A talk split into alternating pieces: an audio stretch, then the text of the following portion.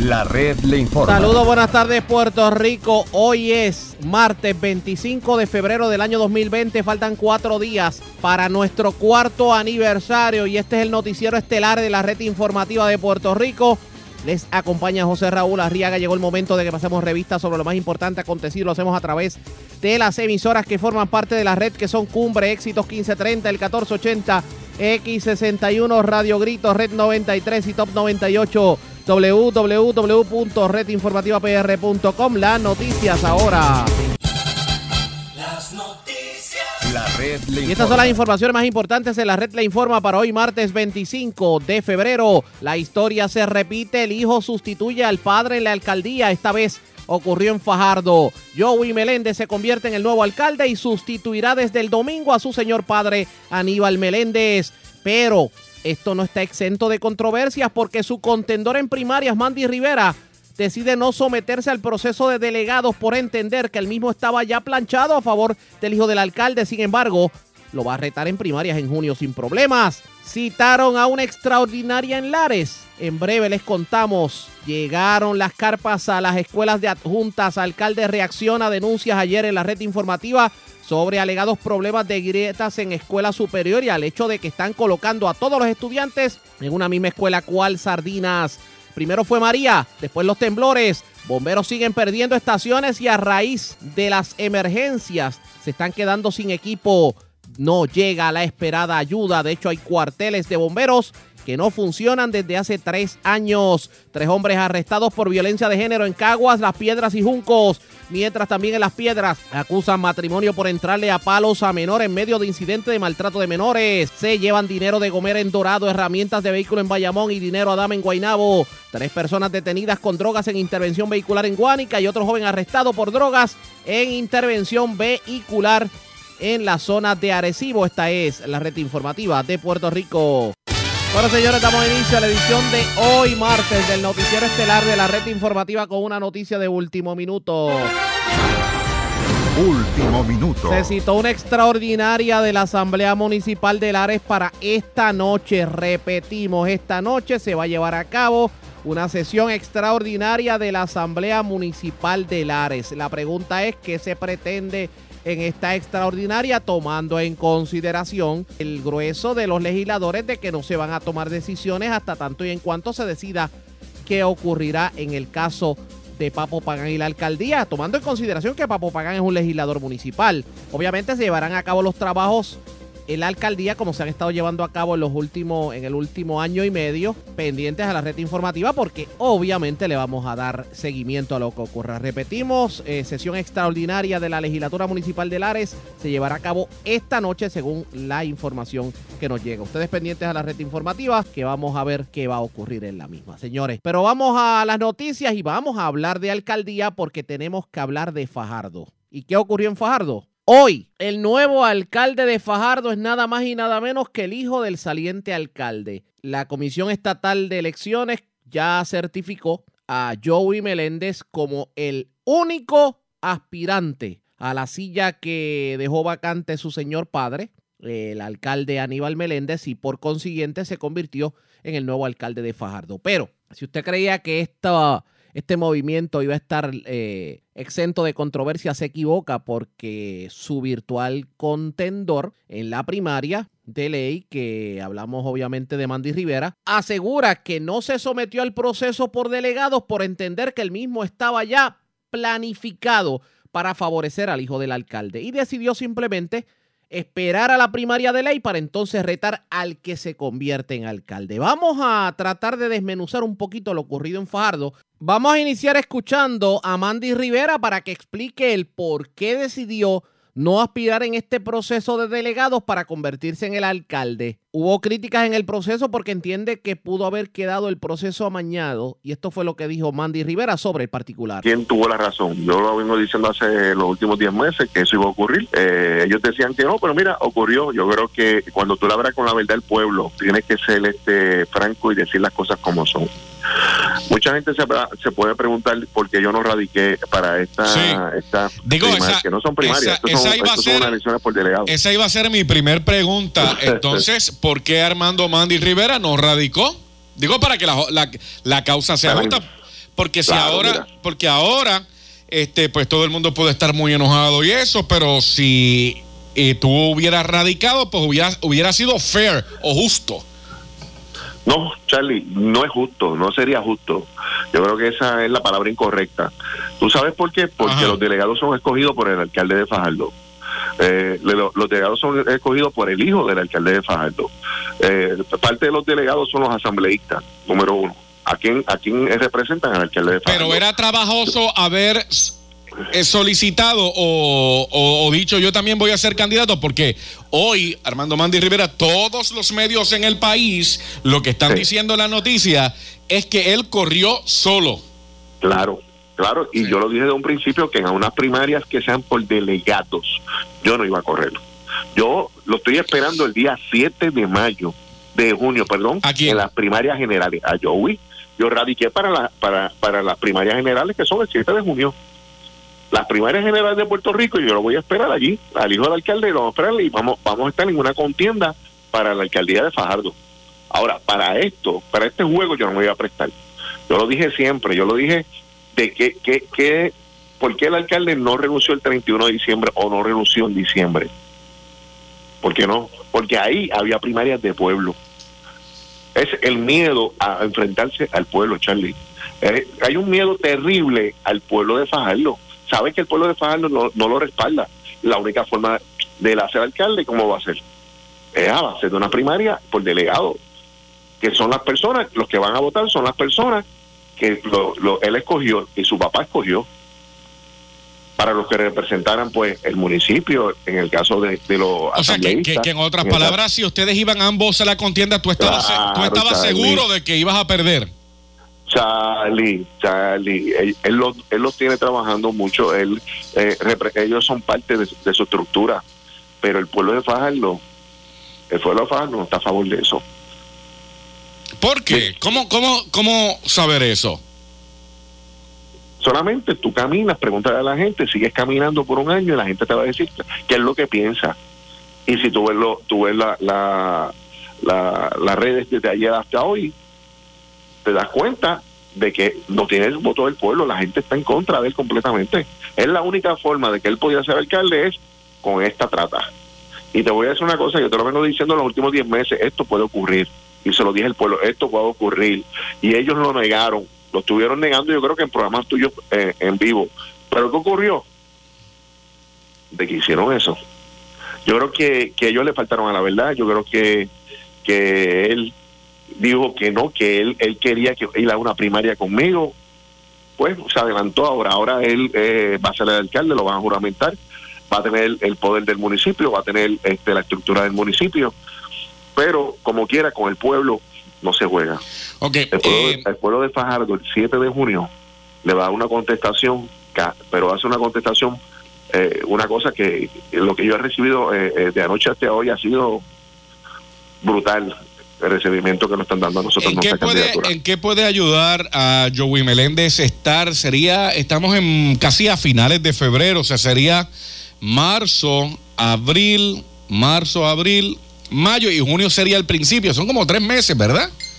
Tres meses. Como tres meses y unos días. ¿Cómo, cómo eso puede eh, ayudar, por ejemplo, en el caso, este caso que es real, a, a- a José Aníbal Joey Meléndez para ganar una primaria?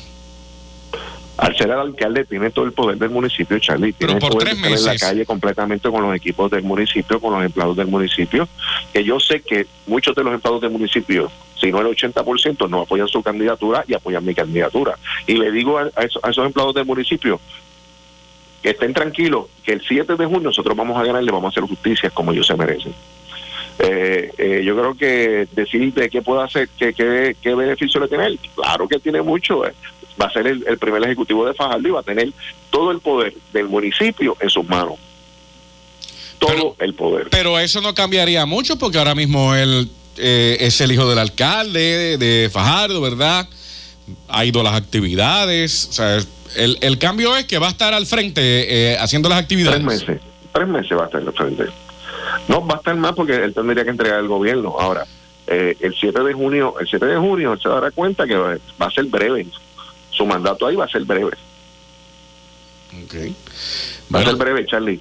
Y, y yo te lo, te lo venía diciendo hace tiempo. Esto puede ocurrir y esto fue lo que ocurrió. Ellos lo negaban y eso lo hicieron. Ellos saben que la única forma de ellos llegar al municipio era de esta manera. De esta manera. Y lo hicieron. Ya el pueblo de Fajardo sabe quién son ellos. Dicen una cosa hoy, mañana dicen otra. Pero Mandy está ahí. Y Mandy el 7 de junio le va a dar la victoria más grande al pueblo de Fajardo en, to- en- en su historia en Fajardo, escogiendo un candidato que ama y quiere a su pueblo de verdad, que no es por conveniencia, que viene a trabajar para el pueblo, que no cree en, en que papi me nombre o, que yo soy estoy bajo la, la ala de papi. Yo vengo a trabajar por mi pueblo. Y el 7 de junio, ya tú verás el pueblo de Fajardo cómo se va a desbordar en las primarias. Ok.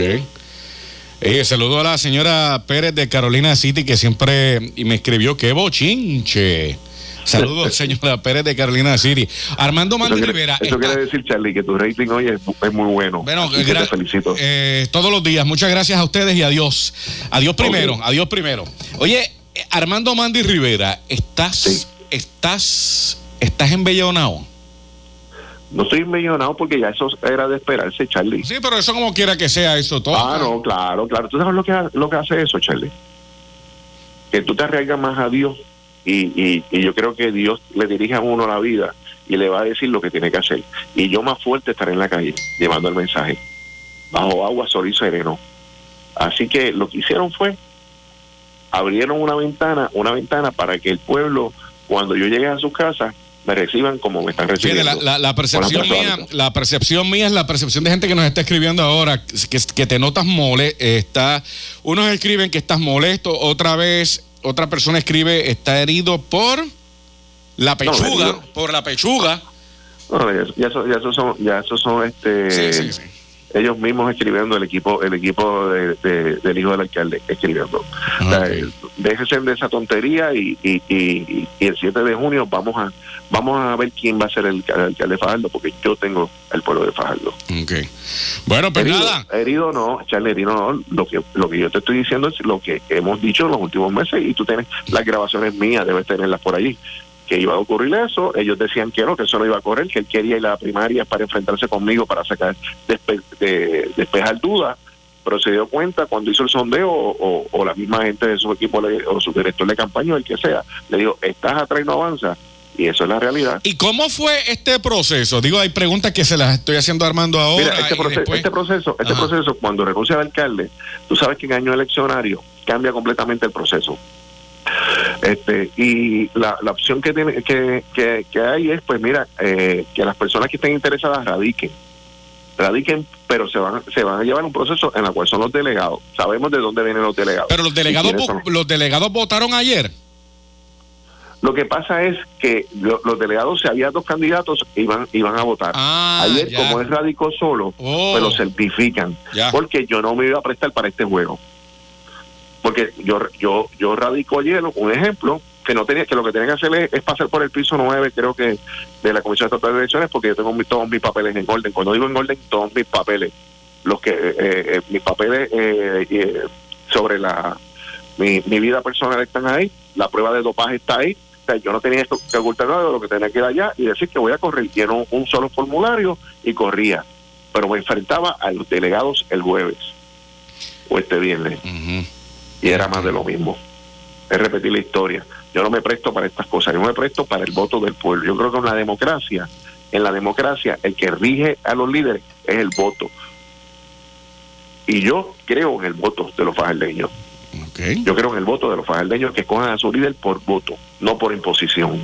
Eh, si quieres dejarle algún mensaje a Joey que viene por ahí, no, no sé, te, te hacemos el favor. Bueno, este, le puedo decir que lo que va a estar ahí son tres meses. Expresiones de Mandy Rivera, pero señores, la moneda tiene dos caras. ¿Qué dijo el nuevo alcalde sobre el particular? Y obviamente, ¿cuál es su reacción por el hecho de haberse convertido en el sustituto de su señor padre? Es lo próximo, pero antes hagamos lo siguiente. Presentamos las condiciones del tiempo para hoy. Se espera más lluvias en el día de hoy. Va a continuar lloviendo para varios sectores de Puerto Rico. De hecho, ayer se reportaron inundaciones para muchos sectores. El frente frío que provoca las lluvias va a continuar provocando lluvias, pero obviamente por lo saturado del terreno debemos experimentar inundaciones en varios sectores del país. Este patrón de lluvias debe de alguna manera eh, mermar a finales de semana, pero todavía van a continuar las lluvias. En cuanto al mar se refiere un poco picado, hay advertencia de corrientes marinas para la zona norte de Puerto Rico. Las temperaturas en la noche y en la madrugada bastante frías han estado alcanzando los altos 50 grados y los bajos 60 grados. La red le informa. Señores, regresamos a la red Le Informa, el noticiero estelar de la red informativa. Gracias por compartir con nosotros. Escucharon a Mandy Rivera las críticas que tuvo sobre el proceso en que se eligió por parte del Partido Nuevo Progresista al sucesor del saliente alcalde Aníbal Meléndez en Fajardo y que fuera precisamente su hijo Joey Meléndez el que lo sustituyera.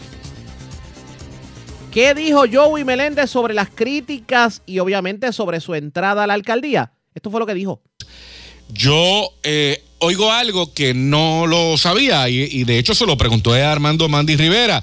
O sea, tú corriste solo para esto. Es así. No, no tuvo que, no, no tuvieron que los delegados votar porque básicamente tú corriste solo. Es así. Cosa que yo no entendí y se lo pregunté a Armando porque eh, yo creo que hubiera sido justo que aunque no votaran por él, que hubiera corrido. Escuché, escuché parte de la entrevista cuando estaba, Sí. cuando estaba llegando ahí a la emisora que venía subiendo, subiendo la, la cuesta y, y sus críticas obviamente pues eran de, de esperarse si yo pues me pongo en los zapatos de él, pues qué otra cosa que no fuera lo que él dijo podía decir. E- Eso era como que bastante, bastante obvio. Pero en efecto, cuando no me entero de eso en el momento que estoy en la Comisión Estatal de Elecciones sometiendo todos los documentos, eh, me entero cuando me llaman por la tarde que me informan, mira, más nadie radicó, así que ¿sabes qué? Felicidades, eres el único, eres el ¿Qué único sentiste candidato. en ese momento? Eh, Mira, Charlie, un- una mezcla de, de emociones y, y puedo sonar repetitivo porque cuando, cuando me preguntaste la primera vez te dije que eran sentimientos encontrados, pero es que también fueron, fueron muchas emociones, emociones contrastadas. Estaba Eh, solo. No, fui con mi compadre. Fui con mi, mi compadre me acompañó a, a- al área de- del área metropolitana a llevar todos los documentos y eso. eh, nos paramos a comer, nos paramos a comprar unas cosas. Y cuando veníamos de, de camino a Fajardo, no habíamos llegado a Fajardo todavía cuando, cuando nos llegó, no- cuando nos llegó la noticia. Y oye, y sin duda, ¿verdad? Aprovecho en este momento para darle las gracias a todo el personal de la Comisión Estatal de Elecciones que, que tan amable nos trataron. Y cambiando el tema, pero es que no me quiero alejar porque me estás hablando de cómo, cómo fue Sí, mi reacción. Justamente en el momento que, que, que sale la noticia, porque obviamente yo lo sabía de- antes que todo el mundo. Eh, pero en el momento cuando sale el, el push notification en el celular, que el primero que vi fue el del nuevo día, yo iba precisamente a un conversatorio, a una reunión informal, una, una reunión que precisamente nació aquí en esta emisora. Sí. Y, y aprovecho para enviarle un saludo al señor Estela y a todos los amigos de Santa Isidra 1 y que estaban allí jugando ayer en, en la cancha de baloncesto de Santa Isidra 1, que tuvimos una reunión ¿verdad? Muy, muy interesante y productiva, entiendo, entiendo yo, pues cuando yo voy de camino, que me estoy montando en el carro para salir, ahí me llega la notificación. Y después de eso, pues te podrás imaginar cómo estaba mi celular, el Messenger de Facebook, WhatsApp, los mensajes de texto, pero obviamente voy guiando. Llego y es a empezar la reunión rápido, que entonces como a las dos horas de que pase es que yo me puedo conectar al, al- al celular. ¿Qué dijo Aníbal Meléndez? Eh, ¿Cuál fue la reacción de él? Pues mira, me, me llamó, me llamó para, para felicitarme, pero, pero en tono de broma y en realidad más que, ¿verdad? Más que una felicitación fue como, como un llamado a la, a la realidad y un reality check. Es como que llegó el momento, tú, sabes, para lo que te has estado preparando, para lo que has estado pidiendo, para lo que has estado buscando y te has estado fajando, llegó la oportunidad. Antes de tiempo, porque sin duda no era lo que estaba, lo que estaba en agenda ni lo que teníamos planificado, pero es el momento de tú demostrarle a la gente de lo que tú estás hecho, de lo que puedes dar. Entonces, ahora no se trata de lo que yo te pueda ayudar o lo de que X o Y persona pueda decir, es lo que tú vas a demostrar que puedes hacer, tanto al pueblo de Puerto Rico como a los empleados municipales que, que obviamente van a ser tu, ahora tu, a partir de el día que juramento, no te voy a decir desde ahora, pues no he, no he tomado posesión, pero van a ser tus nuevos compañeros de trabajo, esos son tu familia, por eso por la gente que tú estás ahí, tanto por el pueblo como por los empleados. Y obviamente Mira, son mi- mis papás son unos servidores públicos natos de convicción que, que lo llevan en la sangre y que lo, y que lo sienten en su corazón.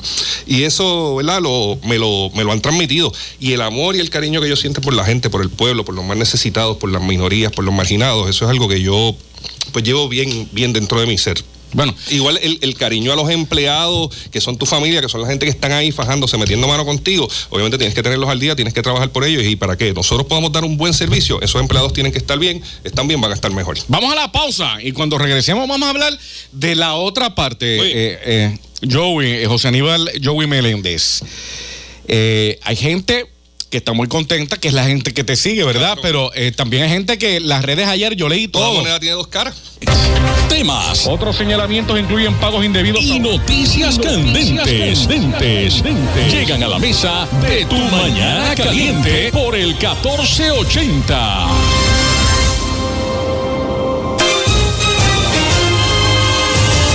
Bueno, son las 7.20 de la mañana aquí en tu Mañana Caliente en el 1480. Estamos viendo el radar, ¿verdad? Para eh, mantenerlos informados en todo momento de cómo están las condiciones del tiempo, para que lo sepan.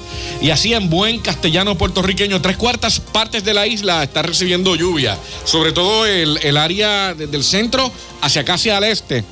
Eh, estamos bajo lluvia. Eh, el área de Mayagüez y toda esa área después de Ponce, fíjate, está despejado. Pero esa lluvia va para allá, digo, depende de cómo esté el viento. Así que hoy vamos a tener, parece que un día también lluvioso, lo dijo el Servicio Nacional de Meteorología. Bueno, 721, hoy en nuestros estudios eh, está con nosotros José Aníbal Joey Meléndez. Eh, como nosotros dijimos desde que entramos ayer, eh, desde ayer en la tarde, las noticias han sido de que Joey Meléndez, a partir del próximo domingo, cuando juramente será el alcalde de Fajardo, eh, y de esta manera, ¿verdad? Enfrentar las primarias que vienen el 7 de junio.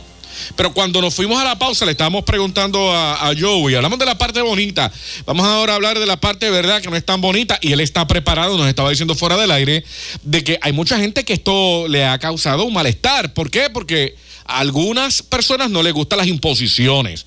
Eh, y dicen que esto no es justo y de que esto no se debió haber dado y de que eh, lo que es justo es que fueran unas votaciones directas, que el pueblo votara. ¿Estás consciente, Joey? Oye, claro está, y, y la oposición, Charlie, mira, y precisamente, ¿verdad? Pues para que la gente se sepa lo que estábamos hablando fuera del aire, yo le, le estaba comentando a Charlie y a Josué que si yo no soy una persona que conoce a Joey Meléndez ni simpatiza con él o que no simpatiza con sus, con sus padres, porque obviamente yo tengo mucho arraigo a, raíz de, de eso, eh, y veo esto desde afuera y simplemente veo que no es la realidad, simplemente estas palabras ¿verdad? Que, que voy a decir en este momento es como mucha gente se expresa sobre, sobre la situación, dejando claro que no es una realidad. Ah, el alcalde renunció para dejar al hijo. Oye, si yo me entero de una cosa de esa, mirándolo desde afuera, eso se ve feo, cae mal, es antipático, no, no me agrada. Y digo, se están tirando un truco en Fajardo, hay que ir para allá, vamos a ver qué está pasando.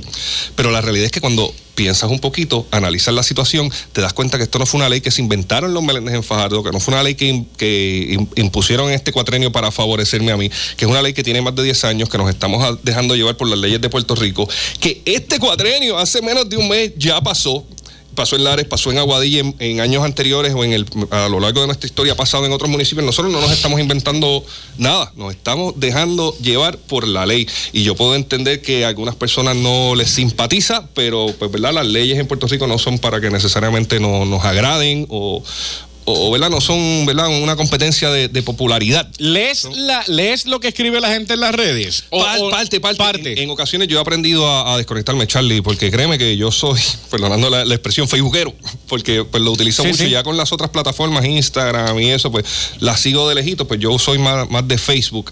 Eh, y he aprendido a desconectarme. Porque tú te cargas demasiado, oye, ya sea te, te cargas leyendo cosas positivas, como mismo te, te puedes cargar leyendo, leyendo cosas negativas. Y la persona que no está en Fajardo, que mira esto desde lejos, pues es muy probable que tenga la opinión que, que te dije al principio cuando vinimos, cuando vinimos de la pausa. Inclusive las personas naturales de Fajardo, que no necesariamente están tan al tanto y no siguen el, el quehacer político, por, por así decirlo, o que no simpatizan con, con mi figura o con el Partido Nuevo Progresista o con las administraciones de turno, pues es normal que, que cierta, cierto tipo de, de malestar. Yo lo que quiero es que usted tenga ¿Y te claro. preocupa eso? ¿Te, ¿Te preocupa de que, por ejemplo, la gente esté enfogonada contigo? Si las elecciones fueran mañana, sí. Pero como tengo 100 días para demostrarle a la gente de lo que estoy hecho, de lo que soy capaz, de lo que podemos hacer. ¿Te da el tiempo, Joey? Esa es la pregunta que para, yo también para, hacer, hacía. para hacer todo lo que yo quisiera, claro está, que, que no, claro que Porque no. tres meses Pero- es bien poco. Pero yo tengo un plan de trabajo para estos tres meses, yo tengo un plan de trabajo desde aquí a noviembre y yo tengo mi plan de trabajo para los próximos cuatro años y para los próximos diez años. O sea que, que lo tenemos que trabajar de, de diferentes maneras. Ahora es un plan a corto plazo de, de embellecimiento.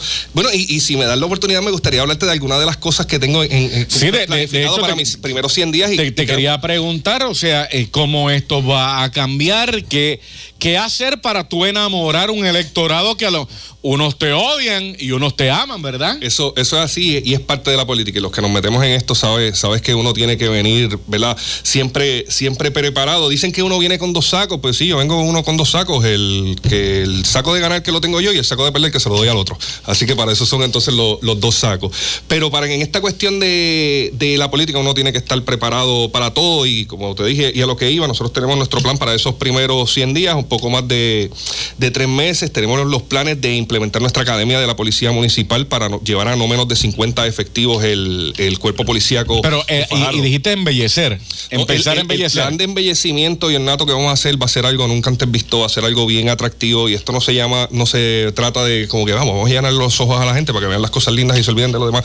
No, no se trata de eso, es que, es que a uno le gusta sentirse bien de- con, con su casa, uno le gusta sentirse bien con, con su pueblo. Oye, hay estudios que, que está... y tienen ¿verdad? los chavos, tienen los materiales, tienen el equipo, tienen a- el personal. Gracias a Dios, pues nosotros tenemos un, un municipio, ¿verdad? Cuando tú comparas lo que recibió Aníbal Meléndez cuando llegó a la alcaldía versus lo que estoy recibiendo yo, eh, cuando tú comparas la experiencia con la que llegó Aníbal Meléndez a la alcaldía y la comparas con la experiencia que, que estoy llegando yo, pues yo creo que son dos ventajas que tiene José Aníbal Joey Meléndez en comparación con su señor padre cuando llegó a la alcaldía en el 1989.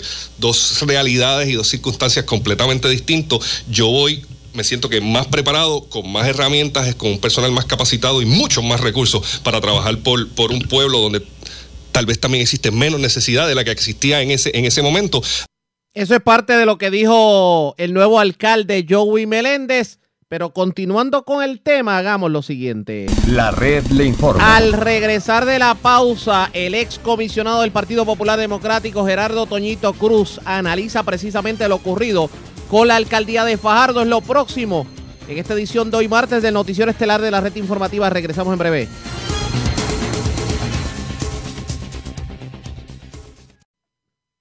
La red le informa. Bueno, señores, regresamos a la red Le Informa. Somos el noticiero estelar de la red informativa, edición de hoy martes. Gracias por compartir con nosotros. Vamos a analizar lo ocurrido en Fajardo. Hoy Charlie Robles tuvo la oportunidad de analizar lo que pasó con la alcaldía. Y pues el análisis estuvo a cargo de nada más y nada menos que de Gerardo Toñito Cruz, el ex comisionado electoral del Partido Popular Democrático, que dijo sobre lo ocurrido en Fajardo. Vamos a escuchar. ante el hecho de que nadie había, bueno, no nadie, de que solamente había presentado de su disposición para una asamblea de delegados en el Comité Municipal de Fajardo para la sustitución a la vacante de alcalde de Fajardo por el PNP. Eso confirma pues que eh, Joey Meléndez será el nuevo alcalde ya certificado en sustitución, eh, o sea, para llenar esa vacante. Eh, déjame decir esto, eh, porque lo quiero profundizar más el jueves, pero queremos adelantar ¿verdad? algunos comentarios sobre esto. Ajá. Eh, sí es cierto, eso es lo que dice la ley. Joey tiene toda la razón del mundo cuando dice, esa ley no la crearon los Meléndez. No, la realidad es que eso ha estado ahí hace mucho tiempo. Ese, esa manera de sustituir a los alcaldes eh, lleva eh, más de 20 años eh, ahí en, en la ley. De hecho, se enmendó en el 2014 para solamente decir que si la vacante ocurría en el año, eh, que, que si la vacante ocurría en los primeros tres años de un cuatrenio, era obligatoria la elección especial. Yo creo que por eso es que Armando decía de que porque esa renuncia no se dio antes del 31 de diciembre, porque hubiese provocado una elección especial, ciertamente. Eh, si la vacante es en un, año, un- un año electoral y estamos en un año electoral, entonces se mantenía ese sistema de que fueran los delegados o, o lo que se conoce, ¿verdad? Los comités municipales. Yo creo que Charlie, no, no me quiero adelantar a cosas que yo sé que van a ocurrir en estos próximos días en la Asamblea Legislativa sobre proyectos de ley que van a atender este asunto, porque no es la primera vez. Fajardo, bueno, como estamos cercanos a Fajardo, pues obviamente es materia de controversia pero esta situación se discutió en Aguadilla recientemente, se discutió en Lares recientemente y en otros cuatrenios. De hecho, el análisis que quiero adelantar ahora, porque quiero dejar algo para el jueves también, tiene que ver sobre la conveniencia, cada caso en particular. Oye, O sea, Toño, a- hablando de esto mismo que tú estás presentando, nosotros en la entrevista eh, de Joey Meléndez recibimos un mensaje eh, de alguien que lo envió y dice Lorna Soto, Guilito, Aponte y hasta Bori, el alcalde de Río Grande, Bori. fueron, fueron electos por delegados por múltiples variantes y han sido reelectos por más votos. Buenos alcaldes. Eso es un- es- Exacto. Sí. Boris fue eh, de, de esta zona, en el caso del Partido Popular, Boris eh, resultó seleccionado por el Comité Municipal cuando la vacante, eh, a raíz de la renuncia de, de Eduardo Rivera Correa. Pero, por- pero lo importante de esto es eh, este argumento que vuelvo y te digo, quiero elaborarlo más con más calma el jueves. Hablo de conveniencias porque lo que dice Joey es cierto. Esa disposición está en la ley, en, en el capítulo 3, y está respaldada por otro artículo en la propia ley electoral, que así es, que se sustituye, una se llena una vacante de alcalde. Ahora bien, no es la única manera, repito, no era la única manera. Ah, de verdad. Sí, entonces por eso es que este jueves los amigos tienen que estar pendientes porque yo voy a hablar de las conveniencias y esa decisión es, es una decisión que tiene que ver mucho con estrategias de un partido político. Así que tiene que estar pendiente. Lo otro que vamos a hablar el jueves, eh, Charlie, eh, de cara a que sé que, ¿verdad? Porque escuché parte de la entrevista, entrevistaste a Boris Sí. eh, la semana pasada. Ajá. Eh, hay un debate que se está cocinando interesantísimo de cara a las primarias de Río Grande, así que vamos este jueves, vamos a hacer números, a, mirar eh, la, la primaria del Partido Popular Democrático en Río Grande. Hay unas situaciones que se están dando allí que son la mar de interesantes Oh, sí. Oh, sí. muy interesante y la gente pues las debe escuchar. Vamos a hablar también de la del Consejo General del Partido Popular este pasado domingo y como Ujú. tú adelantabas, eh, la participación de Aníbal Vilá, que, que tengo que decirte, este ha provocado la reacción de todo el liderato, pero Muchacho. todo el liderato del Partido No Progresista. Sin lugar a dudas. Sí, uno pensaría, eh, el que llegó de Estados Unidos ayer dice, ve acá, pero Aníbal está corriendo para gobernador o para comisión, porque le contestó Wanda Vázquez, le contestó Tomás Rivera Chá, los analistas del Partido Nuevo Progresista, Jennifer González también. Todo el mundo ha respondido a, un, a una filtración de, de las declaraciones de Aníbal dentro del Consejo General, que de hecho los políticos tienen que estar pensando, no estamos en el 1980, usted participa en una reunión interna de su partido y en cuestión de minutos lo que usted dijo allí, que pensaba que eso era interno, lo sabe la humanidad entera. Así que hay que ver esas expresiones en particular de quemar la papeleta, de robarse las papeletas. ¿Eso es simbólico o tiene una consecuencia en el electorado? Eh, y en adición, vamos a hablar también eh, de otro temita que tenía aquí pendiente. Bueno, eso es lo más importante. La, la, Pero la- casi el nada, tema me- de Río Grande, me- lo de Fajardo. Mira, Toño, estoy Eh, mordido. Y, ah, bueno, y lo del debate, ¿verdad? Quiero com- compartir con los amigos mis impresiones del debate de la semana pasada. Que te adelanto, Charlie, te Ajá. adelanto. Ajá. En los años que yo tengo en estas cosas, que participé, de- no de debate, porque eh, yo yo retaba a, mi- a mis contrincantes y no me dieron el gusto de, de- estar en debate. Participé en debate en otras cosas, pero como candidato a alcalde, pues nunca los contrincantes míos me, me aceptaron un debate. Eh, es la primera vez que yo escucho que cada candidato, cada aspirante le podía hacer una pregunta a otro. Yo creo que Charlie te la comiste. Ah, gracias, Toño. Eso estuvo extraordinario, no lo digo porque estás aquí de frente, Sí. fue la realidad y la, la forma y manera en que la gente reaccionó a las preguntas que cada cual hizo al otro, yo creo que vale la pena también discutirlo este próximo jueves. Esto, estoy mordiéndome porque te iba a querer preguntar, pero si no, no, no dejamos para. No, pero da- dame, Pa- va, ahora yo, ah, pregúntame a mí, vamos a darte la oportunidad, dime, Mira, dime. eh, Toñito, eso de, eso de eh, eh, Joey estar, él dijo casi 100 días en la casa alcaldía, yo lo analizaba acá solo y yo decía, pero es que tres meses no dan para mucho. Pero, Pues mira, ajá, Eh, Charlie, eh, eh, esa, esa yo creo que es bien importante lo que él acaba de decir. Nadie, los, los que están participando en la primaria del PNP, no pueden ver este proceso mirando a, a noviembre. Tienen que mirar precisamente junio. De hecho, ante todas las controversias que han salido de ayer para acá, yo leí las expresiones que hizo, eh, no, escuché las de Armandito, pero leí también las de las de Antonio Prieto, el candidato del Partido Independiente. Sí, que de hecho vamos a hablar con ellos ya mismo, sí. Pues eh, eso, eso ciertamente ha provocado unas reacciones que tú no las vistes en Río Grande, no las vistes en Carolina, no las viste en Caguas y de Caguas. Es más, yo, yo te lo voy a adelantar ahora para que la gente entienda por qué conveniencia. En Caguas, Charlie, y me das un minuto. No, En mil. Caguas, en Caguas, para que la gente entienda por qué quiero expresar esto con calma, juez. En Caguas, cuando Willy Miranda Marín murió, recordarán que se hizo una asamblea del comité municipal, así mismo, como se estaba haciendo en Fajardo, como se iba a hacer. Y corrió, aspiró eh, Connie Valera, Valera que, que era representante de mucho tiempo, Sí.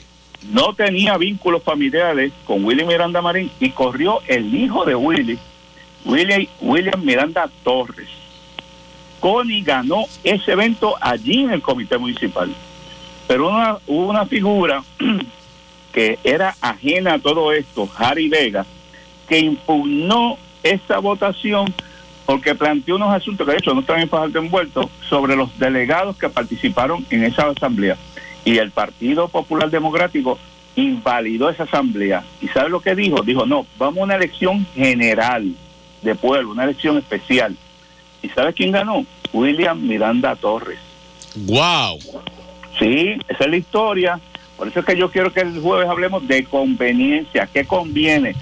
Porque si lo que ocurre, lo que ocurre esta semana de la juramentación de Joey, eh, lo se combina con el deseo de los electores en primaria en junio, no hay problema. Pero si ocurre lo de Cagua, es decir, que lo que ocurre en el comité municipal es distinto a lo que la gente decida, va a haber una desfase en Fajardo para el Partido No Progresista. Otra pregunta que a lo mejor también la puedes contestar el, el jueves, Toñito, es lo que planteaste al principio. Tenemos un prieto del Partido Independentista eh, que ya hizo un comunicado. Tenemos a un Choco que también ha hecho un vi- eh, creo que hizo un video también eh, y se ha expresado. Tenemos a la gente de Armando Mandy Rivera que se han expresado. Eh, eso no puede ser contraproducente para Joey Meléndez en un momento determinado porque la gente que no quería votar ahora se va a tirar para unas primarias. A eso es lo que te menciono, que eh, lo que está pasando en Fajardo, la gente que dice, no, mira, es que Boris fue así, eh, Willy Miranda fue así, eh, eh, la de Canova no fue de San... Bueno, en aquellas sustituciones, el momento que ocurrió o era al principio de un cuatrenio o a mediados, pero faltando tres meses para una primaria, es conveniente eso, porque lo que pasa es, y tú, y tú lo tenías en tu pregunta que le haces a Joey, Sí, sí. oye, hay unas reacciones sobre esto, unas reacciones que todo el pueblo de Fajardo y todos los que no somos de Fajardo estamos leyendo, ¿verdad?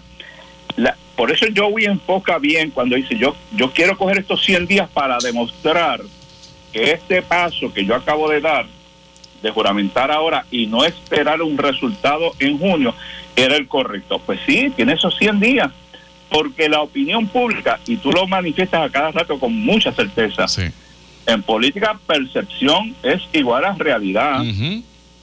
Si la gente percibe que esto fue una, una forma de, de, de distraer la atención del electorado del Partido Progresista, de que no había renuncias el año pasado y que de repente es necesaria hacerle ahora solamente para acomodar a alguien en particular, eso provoca una reacción del electorado y, y créanme que eso va a ocurrir, eso va a ocurrir.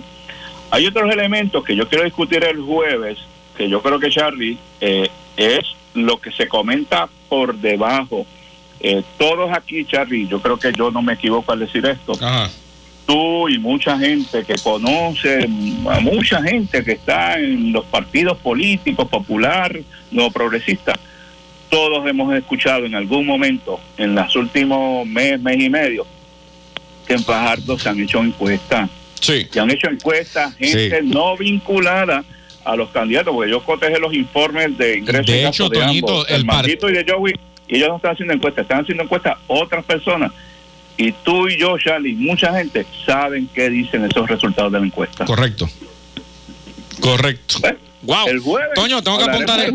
Déjame apuntar, déjame apuntar ese también. Estoy aquí adelantándome la página del jueves para que no se nos olvide ninguna. Las encuestas internas. Interna, interna, vamos a hablar de eso para hablar de si es si el paso fue el correcto o no.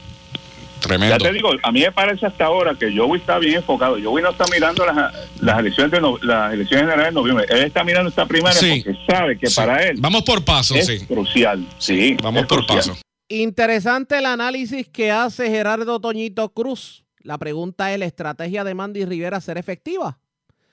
Eso está por verse. Ustedes pendientes a la red informativa de Puerto Rico. La red A la pausa informa. cuando regresemos las noticias del ámbito policiaco más importantes acontecidas entre las que tenemos que destacar, señores.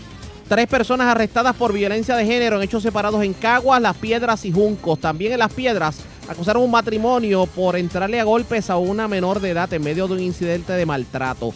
Se, se llevaron dinero de una gomera en Dorado, herramientas de un vehículo en Bayamón y dinero a una dama en Guaynabo. Y detuvieron tres personas con droga en una intervención vehicular en Guánica. Otro joven arrestado por drogas en una intervención en Arecibo. Es lo próximo, la pausa. Regresamos.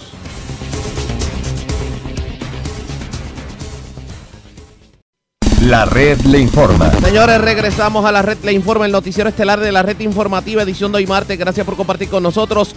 Vamos a noticias del ámbito policíaco. Dos personas, a dos personas se les radicaron cargos criminales por violencia de género. Una de ellas por agredir a su esposa en el residencial Colinas de Magnolia, en, de Magnolia en Juncos y la otra persona aparentemente por someter a su pareja a un patrón de maltrato y violencia de género ocurrido entre Caguas y Aguas Buenas. La información la tiene Vivian Polanco, oficial de prensa de la policía en Caguas. Saludos, buenas tardes. Buenas tardes, saludos. ¿Qué información tenemos? Durante la tarde de ayer, la División de Arrestos y Allanamientos del Cuerpo de Investigaciones Criminales de Cagua diligenciaron dos órdenes de arresto por violaciones a la Ley 54, hechos ocurridos en el, en el área policíaca de Cagua. El primero, en el primero se diligenció una orden de arresto contra Ángel Sánchez Guerrero, de 31 años y residente de Junco, por hechos ocurridos el 22 de febrero del 2020 en el residencial Colinas de Magnolia en Juncos. Contra Sánchez Guerrero pesaba una orden de, de arresto con una fianza de 100 mil dólares expedida por la jueza Iliana Pagán por este agredir con las manos a la querellante. El imputado, el imputado fue llevado ante la juez Sonia Nieves, eh, en lo cual prestó la fianza impuesta, quedando en libertad hasta el día de la vista preliminar. Eh, se diligenció una orden de arresto contra Delfín Rodríguez Santiago, de 36 años y residente de Carolina, por hechos ocurridos durante los meses de julio del 2019 hasta el 15 de enero del 2020, en los pueblos de Caguas y Aguabuena. Contra Rodríguez Santiago pesaba una orden de arresto por violaciones a la ley para la prevención e intervención con la violencia doméstica y violaciones a la ley de armas, expedida por la honorable juez Ivani Martis del Tribunal de Caguas con una fianza de 100 mil dólares. Por este proferible palabras soeces a la querellante y amenazar de muerte en múltiples ocasiones a la misma y a, su, y a la familia de esta. El, impita- el imputado fue llevado ante la juez Nieves, la cual denunció ingreso en el complejo correccional de Bayamón hasta el día de la vista preliminar al este no prestar la fianza impuesta. Gracias por la información. Buenas tardes. Buenas tardes. Gracias, era Vivian Polanco, oficial de prensa de la policía en Caguas, de la zona centro oriental. Vamos a la metropolitana porque delincuentes asaltaron una dama en la urbanización Torrimar en Guaynabo. Le llevaron cientos de dólares en efectivo. Además, se llevaron herramientas valoradas en 1.800 dólares de un vehículo estacionado en el estacionamiento de la plazoleta del Cantón Mole en Bayamón. Y es Wanda Santana, oficial de prensa de la policía en Bayamón, quien nos trae detalles en vivo. Saludos, buenas tardes. Buenas tardes para usted y para todos. ¿Qué información tenemos? Eso es correcto. En horas de la noche de ayer se reportó un robo en la urbanización Torrimar que ubica en la avenida Ramírez de Arellano en Guaynabo, donde alegó Wanda Pina que tres individuos encapuchados, uno de ellos portando un arma de fuego, mediante amenaza e intimidación, la agredieron en el área de la cabeza y la despojaron de 600 dólares en efectivo aproximadamente. Agentes adscritos a la división de robos se hicieron cargo de la investigación. Por otra parte, a eso de las 8 de la noche se reportó una apropiación ilegal en el área del estacionamiento de la plazoleta del Cantón Mall en Bayamón, donde alegó Fuad Isa que alguien le ocasionó daño a dos cerraduras de su vehículo Ford Econoline, logrando acceso al interior y se apropiaron de una caja de herramientas con dos taladros valorados en 1.800 dólares. Agentes adscritos a la División de Propiedad del Cuerpo de Investigaciones Criminales de Bayamón se hicieron cargo de la investigación. Buenas tardes. Y gracias para usted también. Era Wanda Santana, oficial de prensa de la policía en la zona de Bayamón, de la zona metropolitana. Vamos a la zona este de Puerto Rico, porque señores, cargos criminales por violencia de género y maltrato a menores le fueron radicados un hombre, aparentemente cometió los actos en un incidente ocurrido en Las Piedras. Además, un menor de 12 años que había sido arrestado por ratería, había sido detenido, debemos decir, por ratería, por llevarse unos chocolatitos y unas nutelas y un refresco. Señores, le ocuparon un montón de mercancía hurtada, entre ellos una, una pistola neumática, un pasamontañas, etcétera, etcétera, etcétera. Además, también en Las Piedras se erradicaron cargos criminales contra un matrimonio. Aparentemente maltrataban a su hija, le, le, agredieron inclusive con un palo de escoba. La información la tiene Francisco Colón, oficial de prensa de la Policía en Humacao. Saludos, buenas tardes. Buenas tardes, Ariel, y buenas tardes a todos los que escuchan. ¿Qué información tenemos? Mira, tenemos que la agente Jorge Padilla de la División de Arrestos Especiales y Allanamiento del Cuerpo de Investigaciones Criminales del de Humacao, bajo la supervisión del sargento Río Delgado, en la tarde de ayer diligenció una orden de arresto con una fianza impuesta de 300 mil dólares expedida por la juez Ginette Petri del Tribunal de Humacao por el delito de escalamiento y violación al artículo 3.1 de la Ley 54 contra César L. Serrano Mojica, de 24 años de edad y residente del pueblo de San Lorenzo. Los hechos ocurrieron el pasado 14 de febrero en el pueblo de Las Piedras, donde se alegó que Serrano Mojica irrumpió la residencia de su expareja y la agredió con las manos en el área de la boca. El imputado fue llevado ante el juez del Tribunal de Humacao quien le realizó las advertencias de ley, quedando en libertad hasta la fecha de la celebración de la vista preliminar, a ser diferida la fianza por el programa del servicio con antelación al juicio. En otra nota policíaca tenemos que a las 1 y 45 de la tarde de ayer se intervino con un menor por apropiación ilegal en un supermercado que ubica en la carretera 183 de la zona urbana del pueblo de Las Piedras. Según se informó que un menor de 12 años de edad se apropió ilegalmente de mercancía del supermercado. Al momento de la intervención, el menor se le ocupó la mercancía hurtada, esto es una Nutella, un chocolate y una soda, una máscara para pasamontañas, guantes y una pistola neumática. El agente Omar Colón, adscrito a la División de Propiedad del Cuerpo de Investigaciones Criminales de Macao, consultó el caso con la procuradora Lisa Morales, quien instruyó dejar al menor bajo la custodia de sus padres y citar las partes para el próximo mes. Continuando con la nota policíaca del área de Macao, el capitán Teddy Morales López, director del Cuerpo de Investigaciones Criminales, del área de Humacao informó que en horas de la tarde de ayer, lunes 24 de febrero, se le radicaron cargos criminales por maltrato a menores y ley de armas contra Luis Miguel de Jesús Besares, de 33 años, y Nancy E. Delgado Rosado, de 30 años, residente de Las Piedras.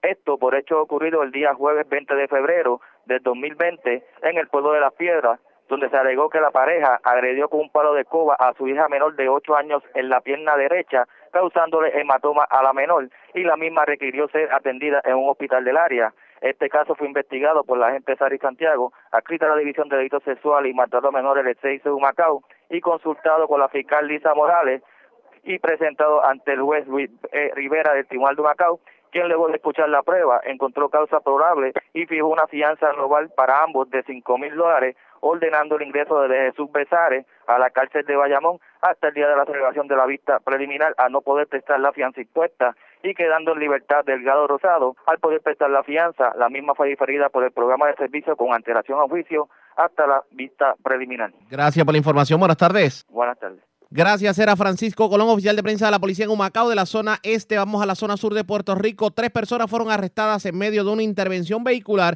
y le ocuparon drogas. Esto ocurrió en Guánica y es Luz Morel, oficial de prensa de la policía en Ponce, quien nos trae detalles en vivo. Saludos, buenas tardes.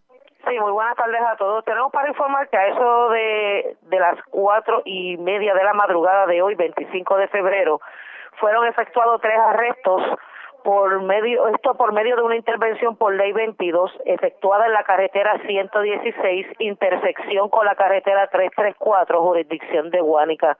Según información preliminar ofrecida por el agente José Bracero, adscrito a la unidad de investigaciones de la zona de Yauco, fue realizada la intervención al, al conductor del vehículo de motor Toyota modelo Tercer del año 89, donde al momento de efectuarse la misma fue ocupada dos armas de fuego, dos revólver, ambos de calibre 38, cargados cada uno con seis municiones y adicional fueron ocupadas siete municiones adicionales.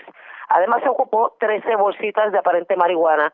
En el lugar fueron arrestados tres individuos, estos los cuales se identificaron ante la policía como José Vega Muñiz, de 41 años, Ángel Almodóvar López, de 23, y Francisco Caraballo Pacheco, de 20 años, todos vecinos del municipio de Guánica. Este caso será consultado en horas del día de hoy ante el fiscal de turno para la posible erradicación de cargos correspondientes. Eso es lo que tenemos hasta el momento. Gracias por la información. Buenas tardes. Muy buenas tardes a todos. Gracias, era Luz Morel, oficial de prensa de la policía en Ponce, de la zona sur a la zona norte de Puerto Rico, porque señores, arrestaron a un hombre en medio de una intervención vehicular en la carretera 129 en Arecibo y le ocuparon drogas, además de que tenía una orden de arresto por desacato. Además, hubo un incidente en la zona de Manatí en donde aparentemente una persona amenazó a otra con un tubo, lo trataron de detener las autoridades y amenazó a los agentes de la policía. Mayra Ortiz, oficial de prensa de la policía en Arecibo, con detalles. Saludos, buenas tardes. Buenas tardes. ¿Qué información tenemos? El sargento Pablo Rosado del distrito de Manatí, en unión a la fiscal Evelyn Trinidad, radicaron cargos por amenaza, alteración a la paz y obstrucción a la justicia contra Josué Torres Vázquez, de 37 años, residente del pueblo de Manatí. Este fue llevado ante la juez Ángela Díaz del Tribunal de Arecibo, quien luego de escuchar la prueba determinó causa por los delitos antes mencionados, fijando una fianza global de 40 mil dólares, la cual no prestó siendo ingresado en la cárcel de Bayamón hasta la vista preliminar. Estos hechos fueron el 23 de febrero del año en curso, en horas de la tarde, frente al supermercado Farmacop, ubicado en las parcelas Marque en el pueblo de Manatí. El imputado amenazó con un tubo a la empleada y se resistió al arresto. También en la tarde de ayer un individuo fue arrestado tras una intervención por violación a la ley 22 de tránsito en la carretera 129, kilómetro 1.2 en el pueblo de Arecibo. Según informa el agente William Méndez del precinto 107 Arecibo, bajo la supervisión del sargento Alex Novoa, intervienen con un vehículo Hyundai Accent en color verde el, por violación a la ley 22 de tránsito, tablilla borrosa, y al verificar el mismo poseía una orden de arresto por violación a la ley 22 de tránsito con una fianza de 300 mil dólares, poniendo bajo arresto a Héctor Rivera Colón, de 28 años, residente de Arecibo, y se le ocupó lo siguiente, 106 bolsitas de crack, 191 bolsitas de cocaína, 77 bolsitas de heroína, 61 bolsitas de marihuana, 1.873 con 10 centavos en efectivo, un vehículo ocupado. El agente William Méndez consultaría el caso con el fiscal de turno para la posible erradicación de los cargos correspondientes. Hasta el momento, esas son las novedades que tengo en el área de Arecibo. Que pasen buenas tardes. Y buenas tardes para usted también, Aramayra Ortiz, oficial de prensa de la policía en Arecibo. Más noticias del ámbito policíaco en nuestra segunda hora de programación. Pero señores, antes de ir a la pausa identificar nuestra cadena de emisoras en todo Puerto Rico, vamos a noticias internacionales con la voz de América. Este es un avance informativo de La Voz de América. Desde Washington les informa Henry Llanos. El Departamento de Seguridad Nacional de Estados Unidos implementó el lunes la norma final de inadmisibilidad por motivos de carga pública en la que se valoran la edad, la salud, el estado familiar, los activos, los recursos, el estado financiero, la educación y las habilidades de un extranjero, entre otros, para determinar si constituye una carga pública para Estados Unidos. Y los aspirantes a la nominación presidencial demócrata debaten hoy martes en Carolina del Sur y la atención se centraría en el favorito Bernie Sanders y sus comentarios sobre la revolución cubana. Nos informa Luis Alberto Facal. Siete candidatos para la nominación presidencial del Partido Demócrata asisten al debate este martes por la noche en Charleston, Carolina del Sur. Bernie Sanders dice que es el demócrata mejor equipado para derrotar a Trump en noviembre, pero los demócratas de Florida insisten en que es el peor candidato después de la negativa de Sanders a condenar a fondo la revolución cubana. Los legisladores estatales y los líderes del partido advirtieron que su nominación y el autodenominado socialismo democrático de Sanders le costará el apoyo de los votantes. Luis Alberto Facal, Voz de América, Washington. La ex fiscal general de Guatemala, Tel Maldana, recibió asilo por parte del gobierno de Estados Unidos, según informó en un tuit el presidente de la Comisión de Asuntos Exteriores de la Cámara de Representantes, Elliot Angel. Este es un avance informativo de la Voz de América. Expertos aseguran que la alimentación de la mayoría de los venezolanos está basada en carbohidratos. Desde Caracas nos informa Carolina Alcalde. Desde hace varios años, distintas organizaciones no gubernamentales han estado denunciando los riesgos de la seguridad alimentaria en Venezuela. Entre 2014 y 2018, el país enfrentó una grave situación de desabastecimiento que generó largas colas en los distintos establecimientos comerciales y que derivó en la reventa de los artículos alimenticios en el mercado negro. Actualmente, los centros de venta están abastecidos pero los elevados precios, consecuencia de la hiperinflación, impiden que la gran mayoría pueda costear la canasta básica que supera los 300 dólares mensuales, cuando un sueldo mínimo es de aproximadamente 4 dólares al mes. Carolina Alcalde, Voz de América, Caracas.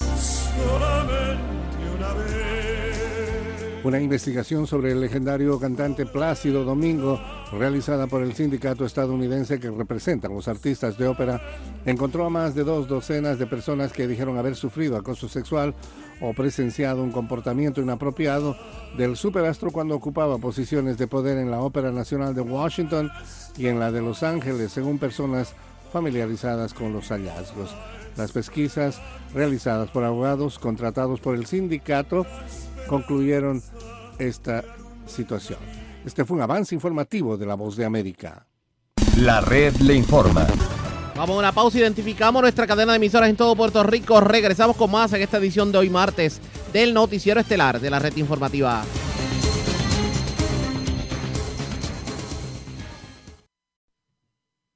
La red le informa. Iniciamos nuestra segunda hora de programación. El resumen de noticias más completo de la radio en Puerto Rico es la red le informa.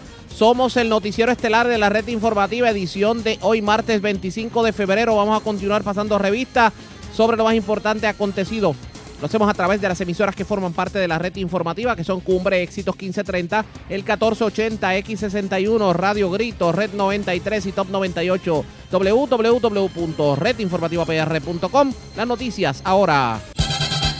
Las noticias. La red le Y estas son las informaciones más importantes en la red le informa para hoy martes 25 de febrero. La historia se repite, el hijo sustituye al padre en la alcaldía, esta vez ocurrió en Fajardo. Joey Meléndez se convierte en el nuevo alcalde y sustituirá desde el domingo a su señor padre Aníbal Meléndez. Pero esto no está exento de controversias porque su contendor en primarias, Mandy Rivera, decide no someterse al proceso de delegados por entender que el mismo estaba ya planchado a favor del hijo del alcalde. Sin embargo, lo va a retar en primarias en junio sin problemas. Citaron a una extraordinaria en Lares. En breve les contamos. Llegaron las carpas a las escuelas de adjuntas. Alcalde reacciona a denuncias ayer en la red informativa sobre alegados problemas de grietas en escuela superior y al hecho de que están colocando a todos los estudiantes en una misma escuela cual sardinas. Primero fue María, después los temblores. Bomberos siguen perdiendo estaciones y a raíz de las emergencias se están quedando sin equipo no llega la esperada ayuda. De hecho, hay cuarteles de bomberos que no funcionan desde hace tres años. Tres hombres arrestados por violencia de género en Caguas, Las Piedras y Juncos.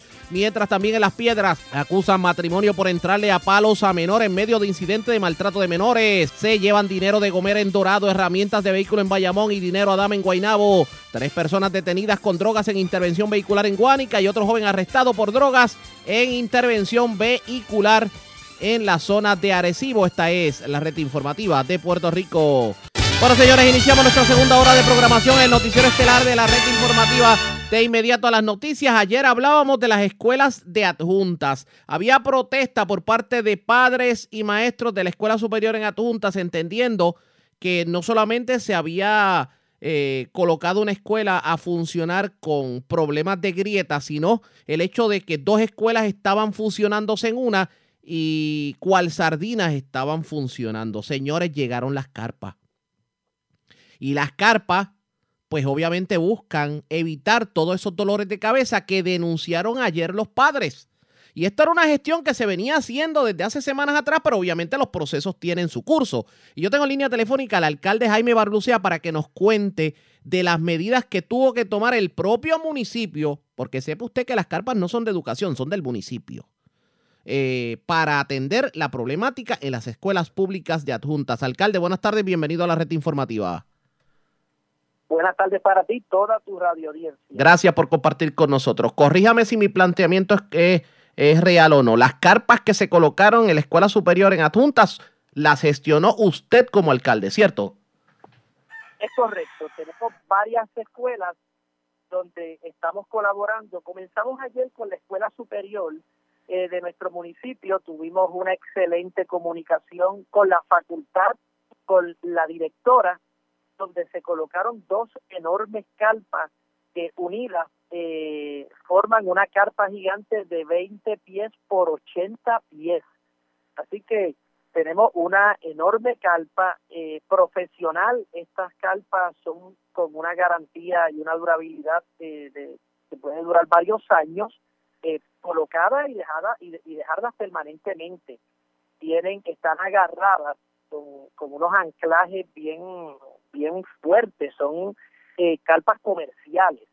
Eh, y la escuela pues ya la tenemos para garantía y seguridad de nuestros estudiantes. Obviamente no cabe toda la escuela, pero puede ayudar si hay algún salón que hay algún riesgo. Esta escuela en particular pasó la prueba eh, de, la evaluación de ingenieros, pero la tenemos como un método preventivo y le van a estar dando uso esta escuela. Es la única escuela superior que tiene adjunta. Pero hoy hoy colocamos, estamos colocando una carpa en la escuela elemental eh, en el pueblo de Adjunta. Esta escuela elemental se va, va a recibir los estudiantes del barrio Yahueca. Ok, el barrio Yahueca no pasó la inspección, tiene ocho eh, salones que las columnas están agrietadas y que necesitan reparación. Esta es la escuela Héctor y Rivera del barrio Yahueca. Esta escuela va a estar cerrada eh, durante un periodo de tiempo en lo que la reparan y estos estudiantes van a ser movidos a la escuela elemental del pueblo de Adjuntas en el mismo pueblo, eh, Domingo Pietri, se llama la escuela del pueblo. Hoy esa escuela también fue evaluada, había pasado la prueba, pero había una preocupación de los padres porque hay unos salones en particular pues, que tenían unas grietas. El ingeniero indicó que esas grietas eh, no son más estéticas y no llegaron a, a lo estructural.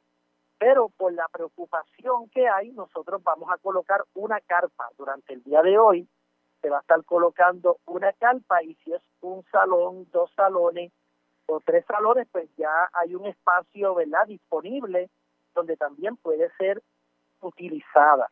Eh, también esta tarde se va a colocar, en horas de la tarde, otra carpa eh, en el Colegio San Joaquín. Este es un colegio católico donde nos hicieron la petición, se le hizo el requerimiento de toda la documentación de incorporación, ¿verdad? Ya que es un ente eh, eh, privado, pero es sin fines de lucro, y entonces eh, vamos a proceder a montar una carpa durante la tarde de hoy, y así sucesivamente vamos a estar con un proceso donde la escuela nos tiene que peticionar mediante una carta, nosotros entonces accedemos, le ayudamos con la carpa siempre y cuando tengamos disponible, ¿verdad? Y luego se hace un recibo como que se le entregó esa carpa y lo que yo quiero con esto es ir a la legislatura municipal luego para ceder la carpa, o sea que, que la escuela o el colegio sean dueños de esa carpa, no es prestársela y pasa la emergencia, pero los temblores no avisan. Así que la tengan permanentemente como, como un activo de la escuela y que le sirva eh, eh, para que en un caso de emergencia estén disponibles y ya montadas. Así que este es el curso que estamos haciendo, la inversión es del municipio de Adjunta, eh, se adquieren mediante un proceso de cotización, este tipo de carpas no las vende todo el mundo, este no es una carpa como venden los centros comerciales que las venden, no, son carpas industriales y esto tiene unas personas eh, donde son los agentes que las adquieren y las venden y nosotros lo que hicimos fue que se hicieron cotizaciones y a base de esas cotizaciones el mejor postor es a quien se le compra. Y, el mismo tipo de carpa eh, que han montado en otros municipios, por ejemplo el Colegio Ponceño de Ponce, pues también compró carpas de este tipo. Quiere decir entonces que eh, la llegada de las carpas debe resolver por lo menos los problemas, la preocupación del posible hacinamiento y la preocupación de que estudiantes estuvieran bajo los edificios con grietas, con las carpas se subsana. Exacto, es un método de prevención eh, que tenemos, ¿verdad? Y bueno, estamos colaborando. Esto es, nosotros no trabajamos para el Departamento de Educación, pero entendemos que si tenemos unos recursos a bien, pues los vamos a utilizar en beneficio de, de, las escuelas, en este caso en particular, y que pueda entonces traerle tranquilidad a los padres. Hay muchos padres que están eh, intranquilos, preocupados, pero también tenemos personal de la facultad, maestros que están eh, preocupados porque ellos también están en los edificios. Y si un edificio tiene un tercer piso y hay una leve grieta y eso le crea una intranquilidad, pues va a tener un espacio donde poder dar eh, las clases en lo que esto se estabiliza y en lo que esas pequeñas grietas se corrigen. Eh, estos son grietas que se pueden usar las escuelas, pero crea intranquilidad. En el caso del barrio Yahueca, que se va a unir a la escuela del pueblo, pues ya esa conlleva una reparación y hubo que cerrarla. Eh, digo hubo, pero es el Departamento de Educación quien ordena el cierre por una certificación que hace un ingeniero estructural. En este caso de las, de las certificaciones de los ingenieros por parte de educación, ¿usted está totalmente confiado del trabajo que hicieron ellos? Pero por lo menos los que han estado en nuestro pueblo eh, han demostrado y han presentado sus credenciales y le han hablado francamente a la matrícula de padres y le han dicho la verdad y han plasmado en el documento lo que han visto y, y su recomendación. Fíjate, aquí en nuestro municipio han demostrado objetividad porque uno de ellos ordenó el cierre, ¿verdad? No recomendó que se abriera una escuela. Así que fue bien objetivo. Y por otro lado, en otras escuelas ha ordenado el que se pueden abrir porque no presentan un riesgo, ¿verdad? Eh, visible. Y hay otras que se pueden utilizar y hacerles unas reparaciones que son leves, pequeñas, pero que hay que repararlas. Se pueden usar, pero se pueden reparar fuera del horario escolar. Alcalde, a mí hay algo que me preocupa de todo esto, y para que sintoniza tarde hablamos con el alcalde de la Junta, Jaime Barlucea. Es que, por lo que escucho de usted, parecería que usted ha tenido que echarse al hombro solo, con fondos municipales, la emergencia de los temblores. Pues fíjate, yo, yo lo veo como un deber, un deber en la cual yo intervengo y yo estoy libre y voluntario. Sí, pero aparte, aparte, aparte del deber, va a tener un deber de, de, dinero, porque está el dinero que usted tiene para manejar el municipio, lo tiene que utilizar en la emergencia, y lo cierto es que el dinero que le prometió el gobierno central, la ayuda que le prometió el gobierno central, parece que no está fluyendo. Bueno, eh, yo he estado en conversaciones constantes y diarias, y entonces le hemos eh, exigido al departamento que las reparaciones sean lo antes posible y confiamos que el Departamento de Educación, que depende también de otras agencias de gobierno, porque son otras agencias de gobierno las que están a cargo, ¿verdad?, de las estructuras del gobierno, sean ágiles, eh, como viene siendo servicios generales. Servicios generales tiene que, ser más ágil y proactivo en la reparación de escuela porque ya esto le tocaría a otra dependencia. Correcto. Y, y, y a eso son los que hay que entonces exigirle porque si el departamento hace lo suyo, hace la evaluación, eh, complementa la documentación para que otra agencia de gobierno sea la que esté a cargo a través de contratistas, ¿verdad? Me imagino que privado, pero son contratados no por el departamento, son por estas otras agencias que tienen a bien el mantenimiento de estructuras eh, públicas en Puerto Rico.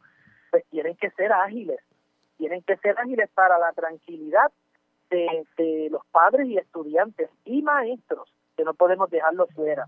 Yo creo que eh, es importante si todos entramos en la colaboración en una situación como esta, pues mira, podemos buscar alternativas y que nuestros estudiantes no pierdan días de clase de la manera que el municipio entre como un ente colaborador, porque el municipio no puede dar órdenes en una escuela. O sea, nosotros vamos y colaboramos, pero la escuela tiene una estructura de dirección, como es un superintendente, directores, consejo escolar, y no podemos entrar en la dinámica de qué salones se cierran, qué salones van a funcionar, el consejo escolar es quien establece los horarios, cambios de horario de escuela, pero nosotros tenemos la obligación de, de, de ser entes colaboradores y lo estamos haciendo en nuestro pueblo.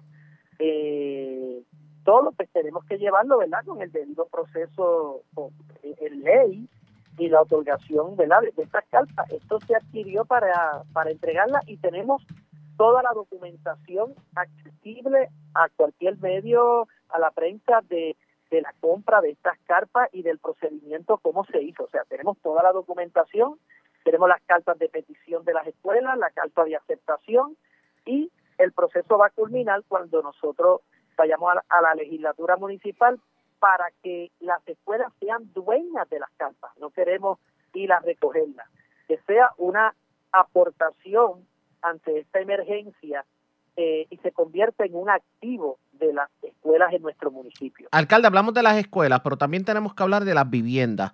¿Cómo va el proceso en cuanto a las viviendas se refiere? Y le pregunto también cómo, si la ayuda está fluyendo, porque a estas alturas del juego, alcalde, todavía nosotros vemos residencias en, en adjuntas que tienen carpas azules desde María.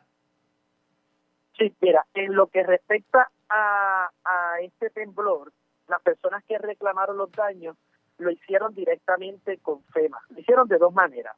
O físicamente fueron donde ellos llegaron o electrónicamente a través de, de, la internet. Eh, FEMA, nosotros le dimos unas facilidades municipales para que ellos pudieran operar, pero ahora el protocolo dice que tienen que estar bajo una carpa por lo de los temblores y le hemos facilitado eh, un, una, un, una parte del estacionamiento del Coliseo Municipal que es donde ellos van a colocar una carpa y van a estar atendiendo público, reclamaciones, todo lo que tiene que ver con esa reclamación de su vivienda. Entiendo yo que también van a poder preguntar porque van a tener un sistema eh, de computadora y todo este equipo y preguntar estatus si fuera el caso de alguno de, de los pasados huracanes María, ¿verdad? María e Irma. Lo que sí te digo es que aquí eh, supera las 400 reclamaciones que han hecho eh, y le corresponde a FEMA asignar ese dinero y evaluar ese dinero. Y eso es bueno porque no es el municipio, no es un ente estatal, es el propio gobierno federal quien va a estar a través de sus empleados inspeccionando las casas y otorgando la cantidad de dinero si tuviera algún daño.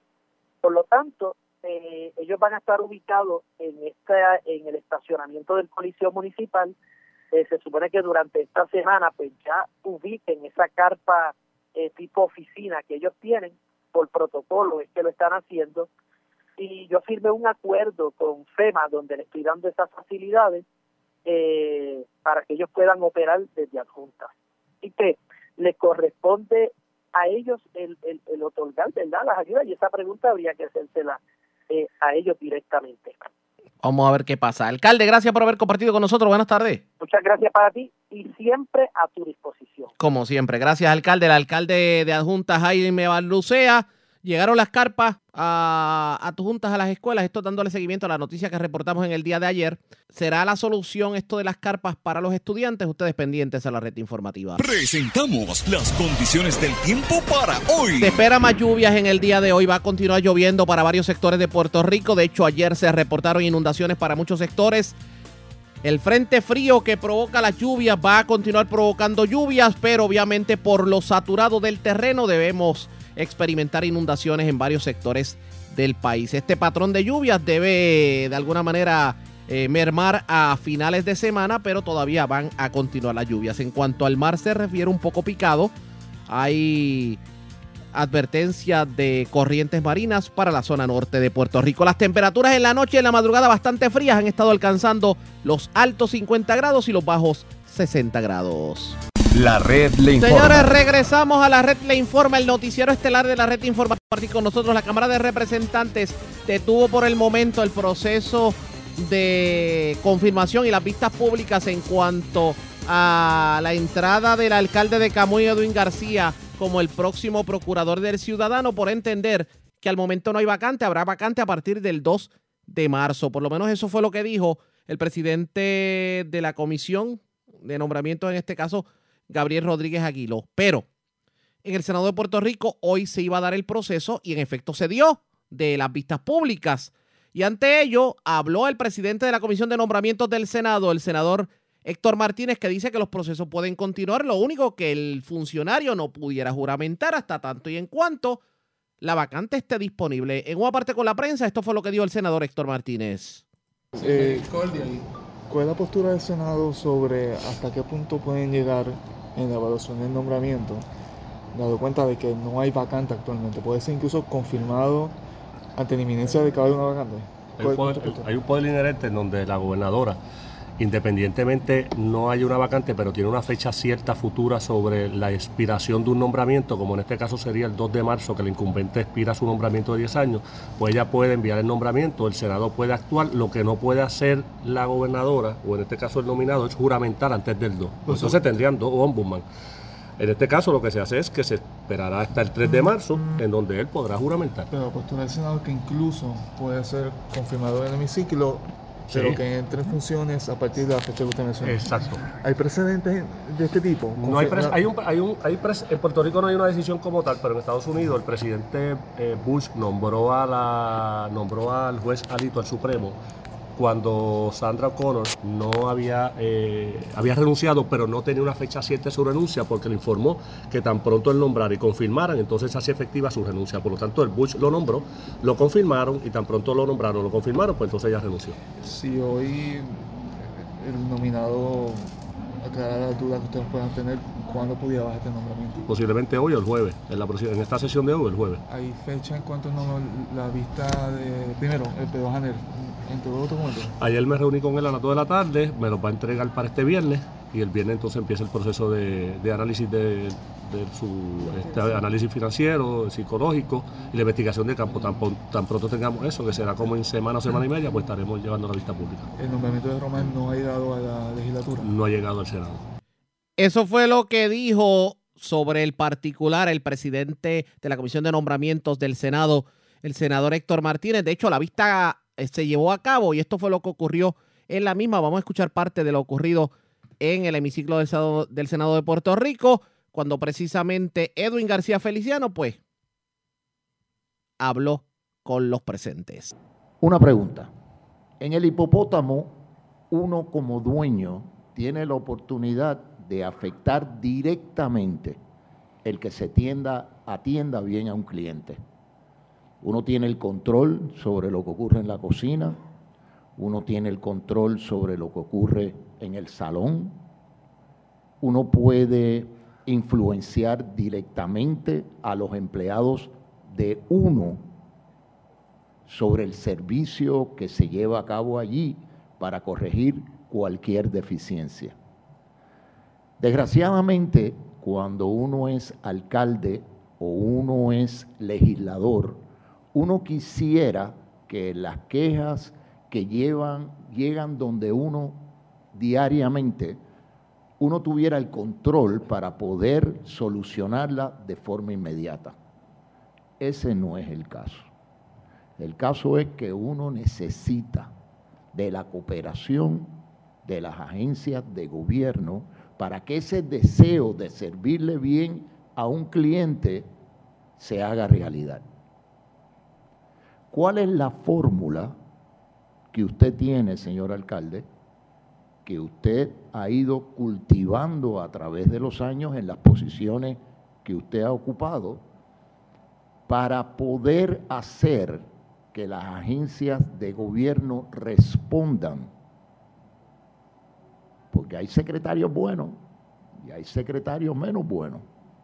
Hay empleados que sirven bien y hay empleados que no tienen ese norte. ¿Cuál es su fórmula, señor alcalde? Eh, En el caso del gobierno municipal de Camuy, en cada reunión con los directores y directoras de unidades administrativas, hay una cosa que yo no puedo dejar de decir cuando inicio una reunión.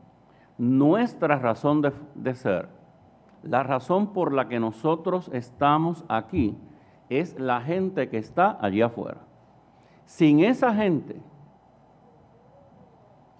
el ciudadano, la anciana, el anciano, el joven, el niño, Sin esa gente nosotros no estaríamos aquí. Y todo lo que hagamos tiene que propender a que el servicio que nosotros le brindemos a ese ciudadano, a esa ciudadana, a ese niño, a ese joven, a ese anciano, tiene que ser de la mayor calidad, independientemente de si al final del día podemos o no resolverle el problema.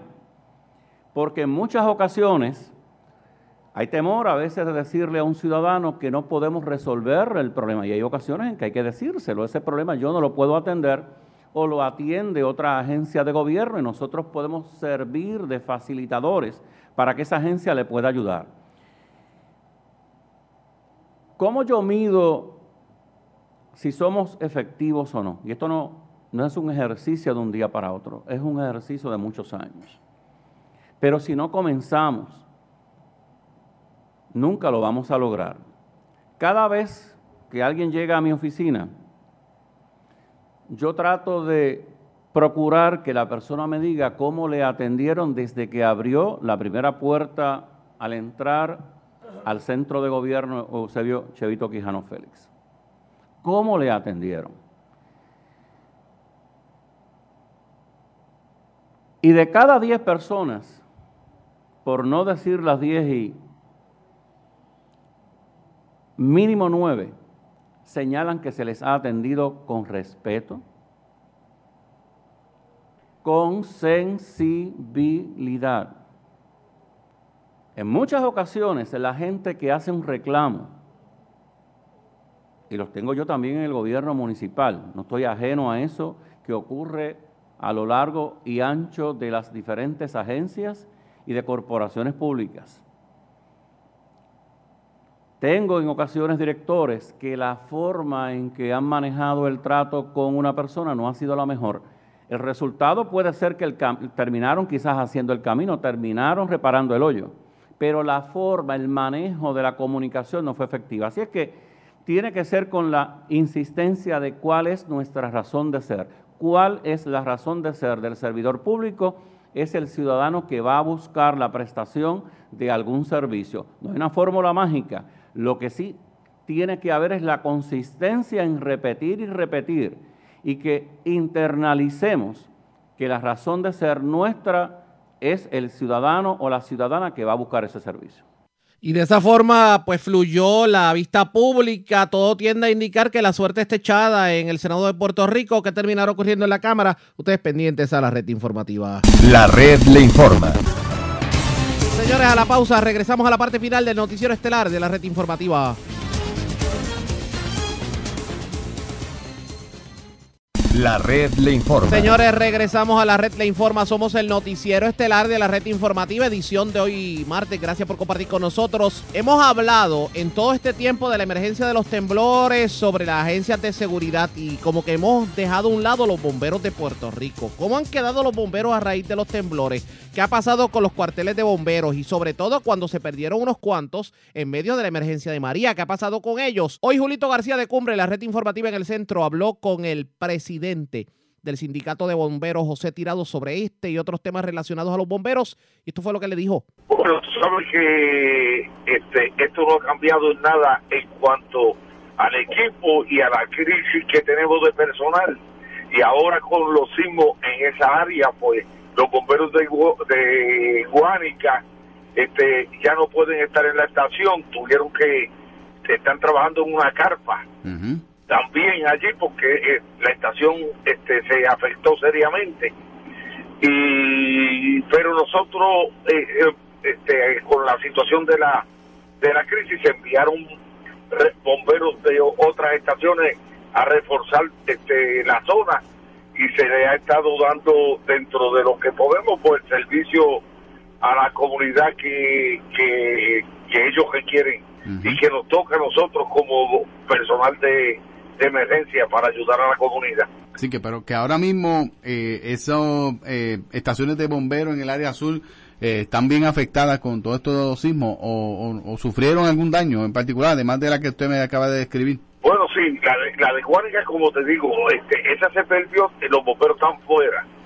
Este, pero eh, dentro de la situación situación, la- las demás están operando este, casi normales y con el equipo que tenemos y con los bomberos que tenemos porque como tú sabes este aquí se han este pues bomberos tiene cerca de 450 vacantes. Estamos esperando desde enero que supuestamente iba a salir una convocatoria.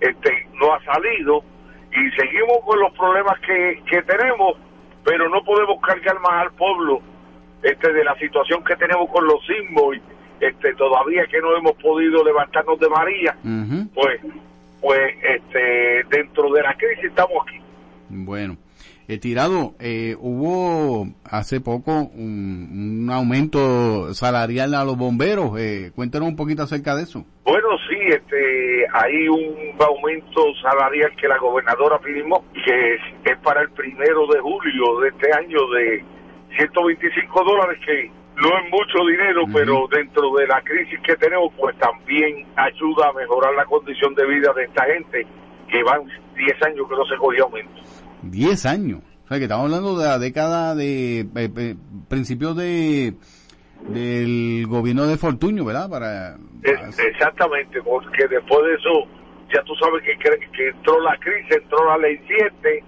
este, después la ley la ley 26 que siguieron este, este quitando beneficios y, y, y hasta ahora que, como te digo, la Junta y nosotros tuvimos conversaciones con la Junta de, de Control Fiscal y, y entonces pues accedió a darnos a, a permitir un- ese aumento salarial. Eh, ¿cómo, ¿Cómo estuvo esa eh, eh, esa reunión? ¿Fue eh, cordial o había o se vio hostil o cómo, cómo lo trataron allí la Junta? Pues acuérdate, este, acuérdate que tuvimos este, la oportunidad de que la Junta entendió la crisis que teníamos y ellos el, el año pasado, el primero de julio, ellos se cortaron de su propio presupuesto este, 3 millones de dólares para dar un aumento de sueldo que los bomberos cogieron el primero de julio del año pasado. Y entonces, este año, para que se aprobara el segundo aumento, este, lo que se hizo fue que se impuso uno, uno, un- un- como un, un cargo de, de administración a las aseguradoras contra incendios para, para llegar este unos 3 millones de dólares adicionales que, que se necesitaban para este próximo momento, el primero de julio. Este el primero como te digo este la junta se quitó los fondos de operación de ellos para otorgarlo y en esta pues se hizo ese cargo que es, dinero nuevo al al erario sabes no se está usando el dinero que estaba recaudando el gobierno sino el dinero nuevo para poderle este dar ese otro aumento a los bomberos o sea que este los bomberos eh, cogieron 125 de julio pasado y van a coger 125 ahora. Bueno. Eh, ¿Y cómo ese cambio del gobierno del doctor Rosselló al de Wanda Vázquez, que es el Partido Nuevo Progresista, pero con dos administradores diferentes, ¿cómo ha sido ese cambio y eh, a su parecer? Bueno, yo pienso que ha sido un cambio este excelente.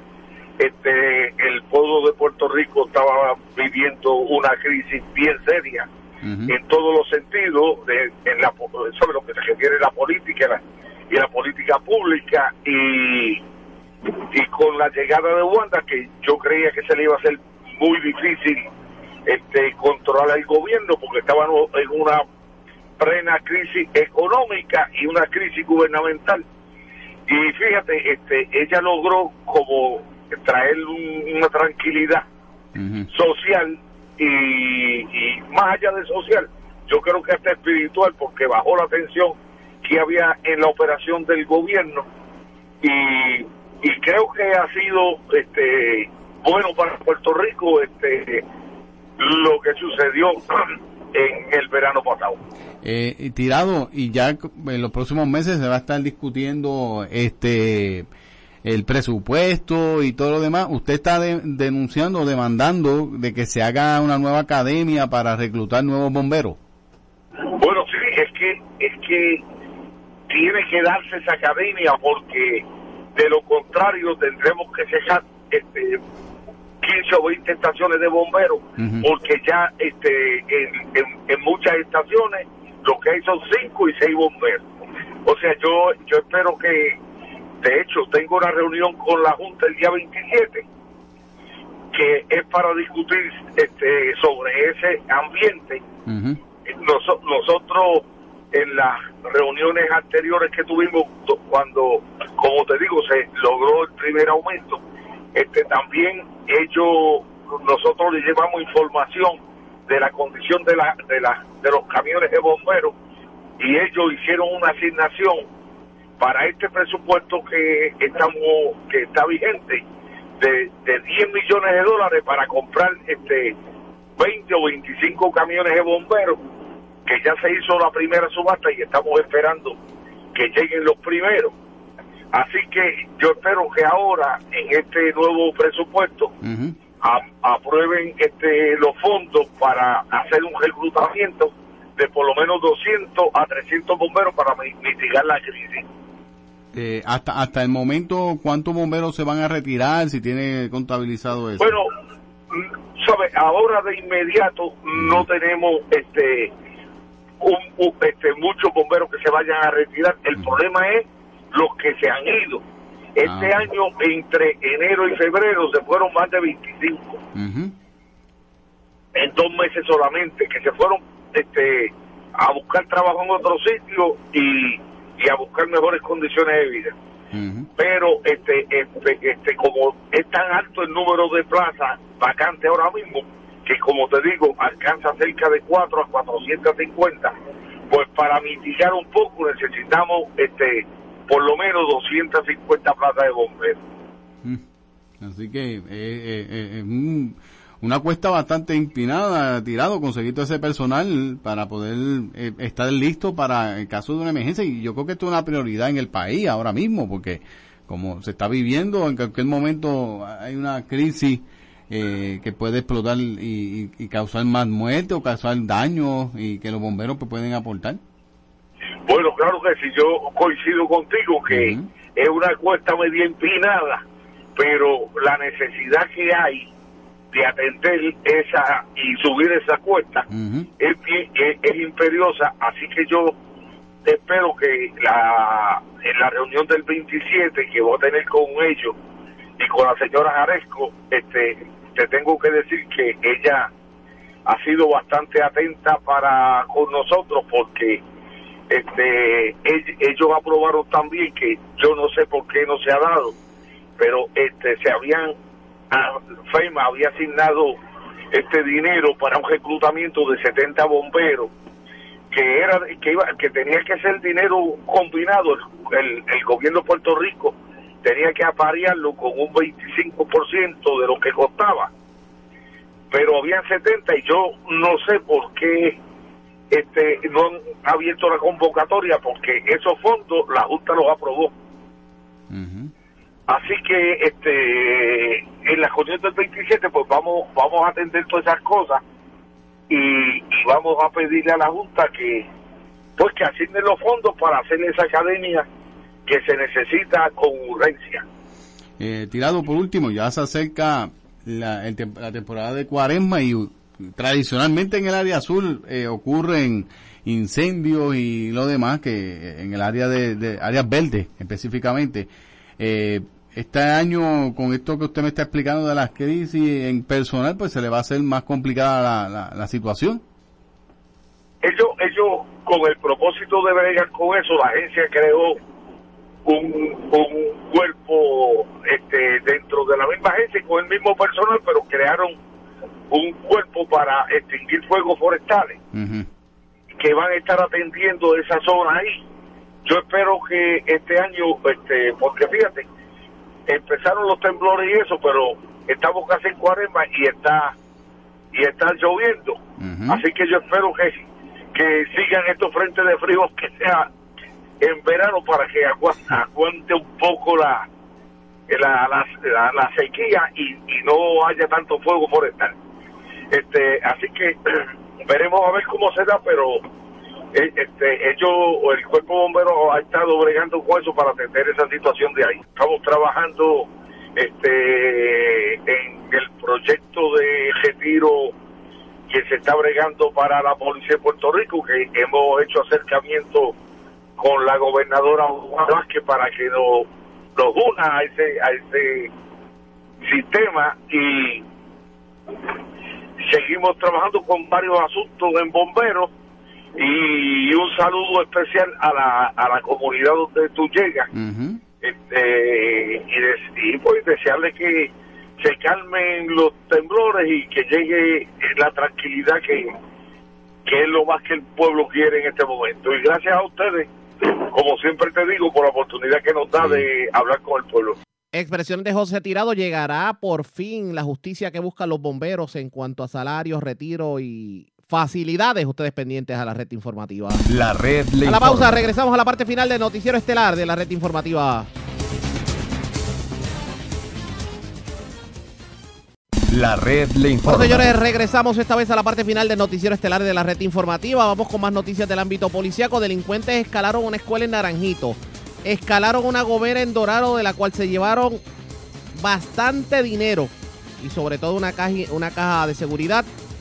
Y escalaron un vagón en Dorado donde se llevaron herramientas y cablería de construcción. Wanda Santana, oficial de prensa de la policía en Bayamón, con detalles. Saludos, buenas tardes. Buenas tardes. ¿Qué información tenemos? En una Gomera 6 que ubica en la carretera número 2, kilómetro 26.7 en Dorado, se reportó un escalamiento en el día de ayer, donde alegó Ricardo Correa que Ariel ocasionó daño a varios candados colocados en los portones del lugar, logrando acceso al interior apropiándose de una de la caja de la compañía Rangel y en su interior 640 dólares en efectivo. En adición, 2.200 dólares en efectivo para ser depositados que se encontraban en el área del counter y se apropiaron del vehículo Ford Ranger del año 2005 con la tablilla 79306. Por otra parte, a las siete y cuarto se reportó otro escalamiento en la Escuela Superior Francisco Morales, que ubica en el barrio norte de Naranjito, donde alegó Juana Ortega que alguien logró acceso al interior de la escuela y le ocasionaron daños a la máquina expendedora de alimentos, apropiándose de 200 dólares provenientes de la misma. Y por último, en el área de Dorado, en un vagón que ubica en la calle de sector Costa de Oro, alegó Firstmark que alguien le ocasionó daños al candado de la puerta, logrando acceso al interior apropiándose de herramientas de construcción y de cables de entendido eléctrico. Todo esto con un valor aproximado de 1.800 dólares. Estos casos fueron referidos a la División de Propiedad del Cuerpo de Investigaciones Criminales. Buenas tardes.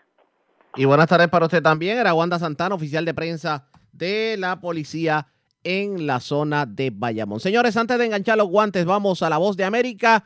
Es Yasmín López quien nos trae esta hora de la tarde lo más importante acontecido en el ámbito nacional e internacional. Comenzó a regir la norma de carga pública. Inmigrantes son el objetivo de la medida.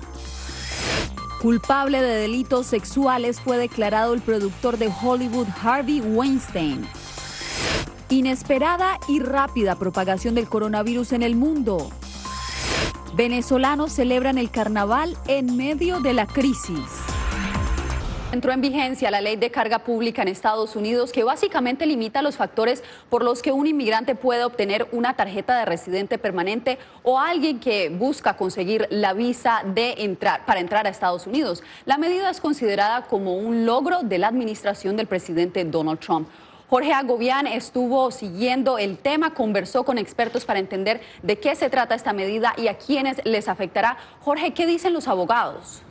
Pues ah, primero que a partir de ahora, pues todos los inmigrantes que están en Estados Unidos, que hayan pedido beneficios al gobierno, podrían tener el camino cortado para obtener la residencia permanente en el país. Lo mismo para aquellos que están fuera de Estados Unidos y que buscan la residencia y que pueden, según una serie de razones o factores, también eh, caer en el tema de no obtener la residencia. Los detalles lo explican los expertos que consultamos. Inmigrantes que busquen obtener una tarjeta de residencia en Estados Unidos se encontrarán a partir de ahora con una nueva regulación. El oficial va a balancear unos factores para que están predeterminados en esta regulación para saber si la persona puede constituir una carga pública para el gobierno de los Estados Unidos. Los factores son ocho. Edad, estado de salud, estado migratorio de familiares, activos, recursos, estado financiero, educación y habilidades del inmigrante. La abogada de inmigración Marta Arias lo explica. El gobierno le pudiera decir, bueno, usted no habla inglés, no tiene una profesión o un skill, eh, no tiene eh, tampoco, eh, aunque tenga buena salud, pues yo no veo que usted vaya a ser una persona que pueda conseguir un trabajo en los Estados Unidos. El factor económico, sin embargo, es el predominante según el abogado John Kiyonaga. Los inmigrantes que son pobres o que han llegado de manera ilegal sin los recursos para sostenerse a sí mismos y que ahora buscan la forma de cambiar su estado migratorio. En palabras del secretario interino del Departamento de Seguridad Nacional, no se trata de un juicio moral, sino económico. Por su parte, representantes demócratas como Jim Costa consideran la medida como un cruel ataque a las familias inmigrantes. La medida está enfocada en inmigrantes que han solicitado o podrían solicitar en un futuro ayuda económica para alimentación, salud o vivienda. Sin embargo, ciertas condiciones aplican, por ejemplo, los solicitantes de asilo que vayan a obtener la residencia a raíz de este beneficio migratorio. Hay otros sectores que también están exentos. Los abogados consultados dijeron que quienes estén por obtener la residencia deben consultar al Servicio de Inmigración de Estados Unidos o a un experto. Jorge, una medida que sin duda impactará el futuro migratorio para muchas personas en este país. Gracias. Un nuevo plan emprendió Honduras para atacar la operatividad y el financiamiento de las estructuras criminales. El plan se llevará a cabo de la mano con otros países centroamericanos y Estados Unidos también, como nos cuenta Óscar Ortiz. Para buscar luchar contra el tráfico de personas, la corrupción y reducir la migración, se anunció un plan de cinco puntos clave que permitan la creación de una nueva estrategia regional. El objetivo es que al debilitar al crimen organizado, cada país trabaja de manera conjunta con bases de información y sistemas integrados, siendo la corrupción el principal problema a vencer. Hemos hablado de cohecho, hemos hablado de cuánta sobrelaboración existen en medicamentos, en equipos, en obras este, grises. Hemos hablado cómo ahora los grandes edificios se vinculan con el binomio perfecto entre corrupción y eh, narcotráfico. Para los secretarios de seguridad centroamericanos, estos acuerdos con el apoyo de Estados Unidos son clave para atacar esta problemática. El abogado Dir Fernández es del criterio que si Honduras no lucha por cambiar este panorama nacional, el problema será aún más grave crimen organizado con un 40% de participación, eh, el sector privado con un 31% eh, y finalmente el sector público eh, con un 23%. Llegamos a 254 mil millones de lempiras, siendo esto aproximadamente el presupuesto general de la República designado para el año 2019. Eso nos han drenado los corruptos. Los seis países que forman parte de la Conferencia Regional de Seguridad de Centroamérica acordaron que deben unir esfuerzos para luchar contra la criminalidad. Además, estas reuniones serán paulatinamente en lo que será este 2020. Óscar Ortiz, Voz de América, Tegucigalpa. El presidente Donald Trump y la primera dama se encuentran en la India. Se trata de su primer viaje oficial a ese país en el que pasarán 36 horas con una apretada agenda. Nos acompaña Bricio Segovia, quien está siguiendo los actos en los que participará el mandatario. Cuéntanos, Bricio, ¿qué se espera de este viaje? Hola Yasmín, bueno pues desde ese viaje se espera que Donald Trump refuerce los vínculos entre Estados Unidos y la India, todo esto después de que el año pasado Estados Unidos impusiera sanciones a las exportaciones indias por más de 5 mil millones de dólares, algo que ha empañado las relaciones entre ambas potencias. Ahora bien, Donald Trump llega dispuesto a conseguir varios acuerdos en un viaje relámpago de 36 horas. El primer viaje oficial del presidente Donald Trump a la India será un viaje relámpago. En 36 horas espera impulsar varios acuerdos. Me congratula anunciar que mañana nuestros representantes firmarán un acuerdo para vender a las Fuerzas Armadas indias más de 3 mil millones de dólares en los helicópteros más modernos y otros equipos. Trump hizo el anuncio en la ciudad de Ahmedabad, donde una multitud de más de 100.000 personas se había congregado para escucharles a él y al primer ministro indio Narendra Modi. Modi. Pero ese no es el único pacto que el mandatario negociará durante su paso por la India. Estamos en la primera fase de la negociación de un acuerdo comercial increíble para reducir las barreras de inversión entre Estados Unidos e India. Sin embargo, este viaje no pondría fin a la disputa económica entre ambas potencias ni a las tasas arancelarias que Washington impuso el año pasado a las exportaciones indias valoradas en más de 5 mil millones de dólares. El premier indio, por su parte, celebró la cooperación antiterrorista entre ambas naciones. Creo que la India y Estados Unidos son socios naturales, no solo en la región del Indo-Pacífico, sino que también ejercemos un papel importante para la paz, el progreso y la seguridad en todo el mundo. Modi hizo especial referencia a la lucha antiterrorista en la frontera con Pakistán, vecino y enemigo histórico de la India. Estados Unidos, aliado tradicional de Pakistán, ha acercado posiciones con Nueva Delhi a medida que ésta se distanciaba de Rusia, coincidiendo con su apertura económica en las dos últimas décadas.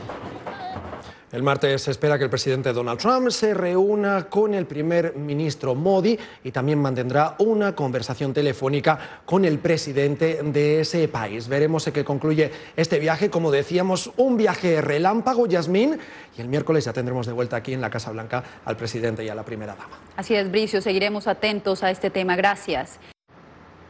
Pasamos ahora a Nueva York porque el famoso productor de cine estadounidense Harvey Weinstein, conocido por ser el motivo del surgimiento del movimiento Me Too, fue declarado culpable de dos de los cinco delitos sexuales que se le imputan. Laura Sepúlveda tiene los detalles.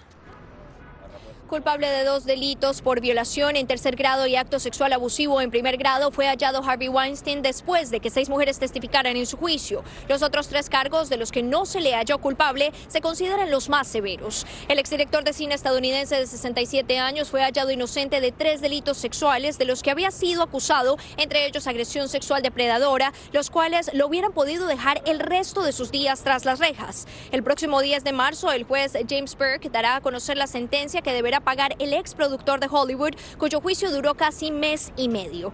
La decisión mixta de los jurados al hallarlo culpable de unos delitos e inocente de otros se crea que generará reacciones por parte del movimiento Me Too.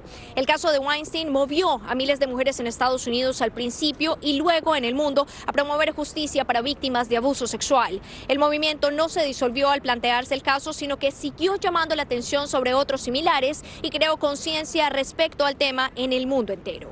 Laura Sepúlveda, Voz de América, Nueva York.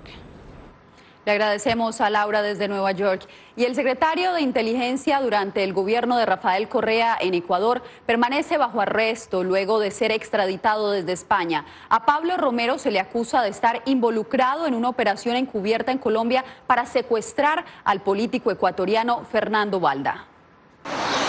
Este edificio localizado en Bogotá fue testigo de un complejo episodio en el que estuvo involucrado el político ecuatoriano Fernando Balda en 2012, luego de que decidiera radicarse en la capital colombiana ante lo que consideraba una persecución del gobierno del entonces presidente Rafael Correa. Allí fue objeto de labores de vigilancia y un posterior intento de secuestro por agentes ecuatorianos que pretendían llevarlo de vuelta a Quito. Esto a pesar de la cercana relación que mantuvo Balda en ese país con la organización política del expresidente Álvaro Uribe.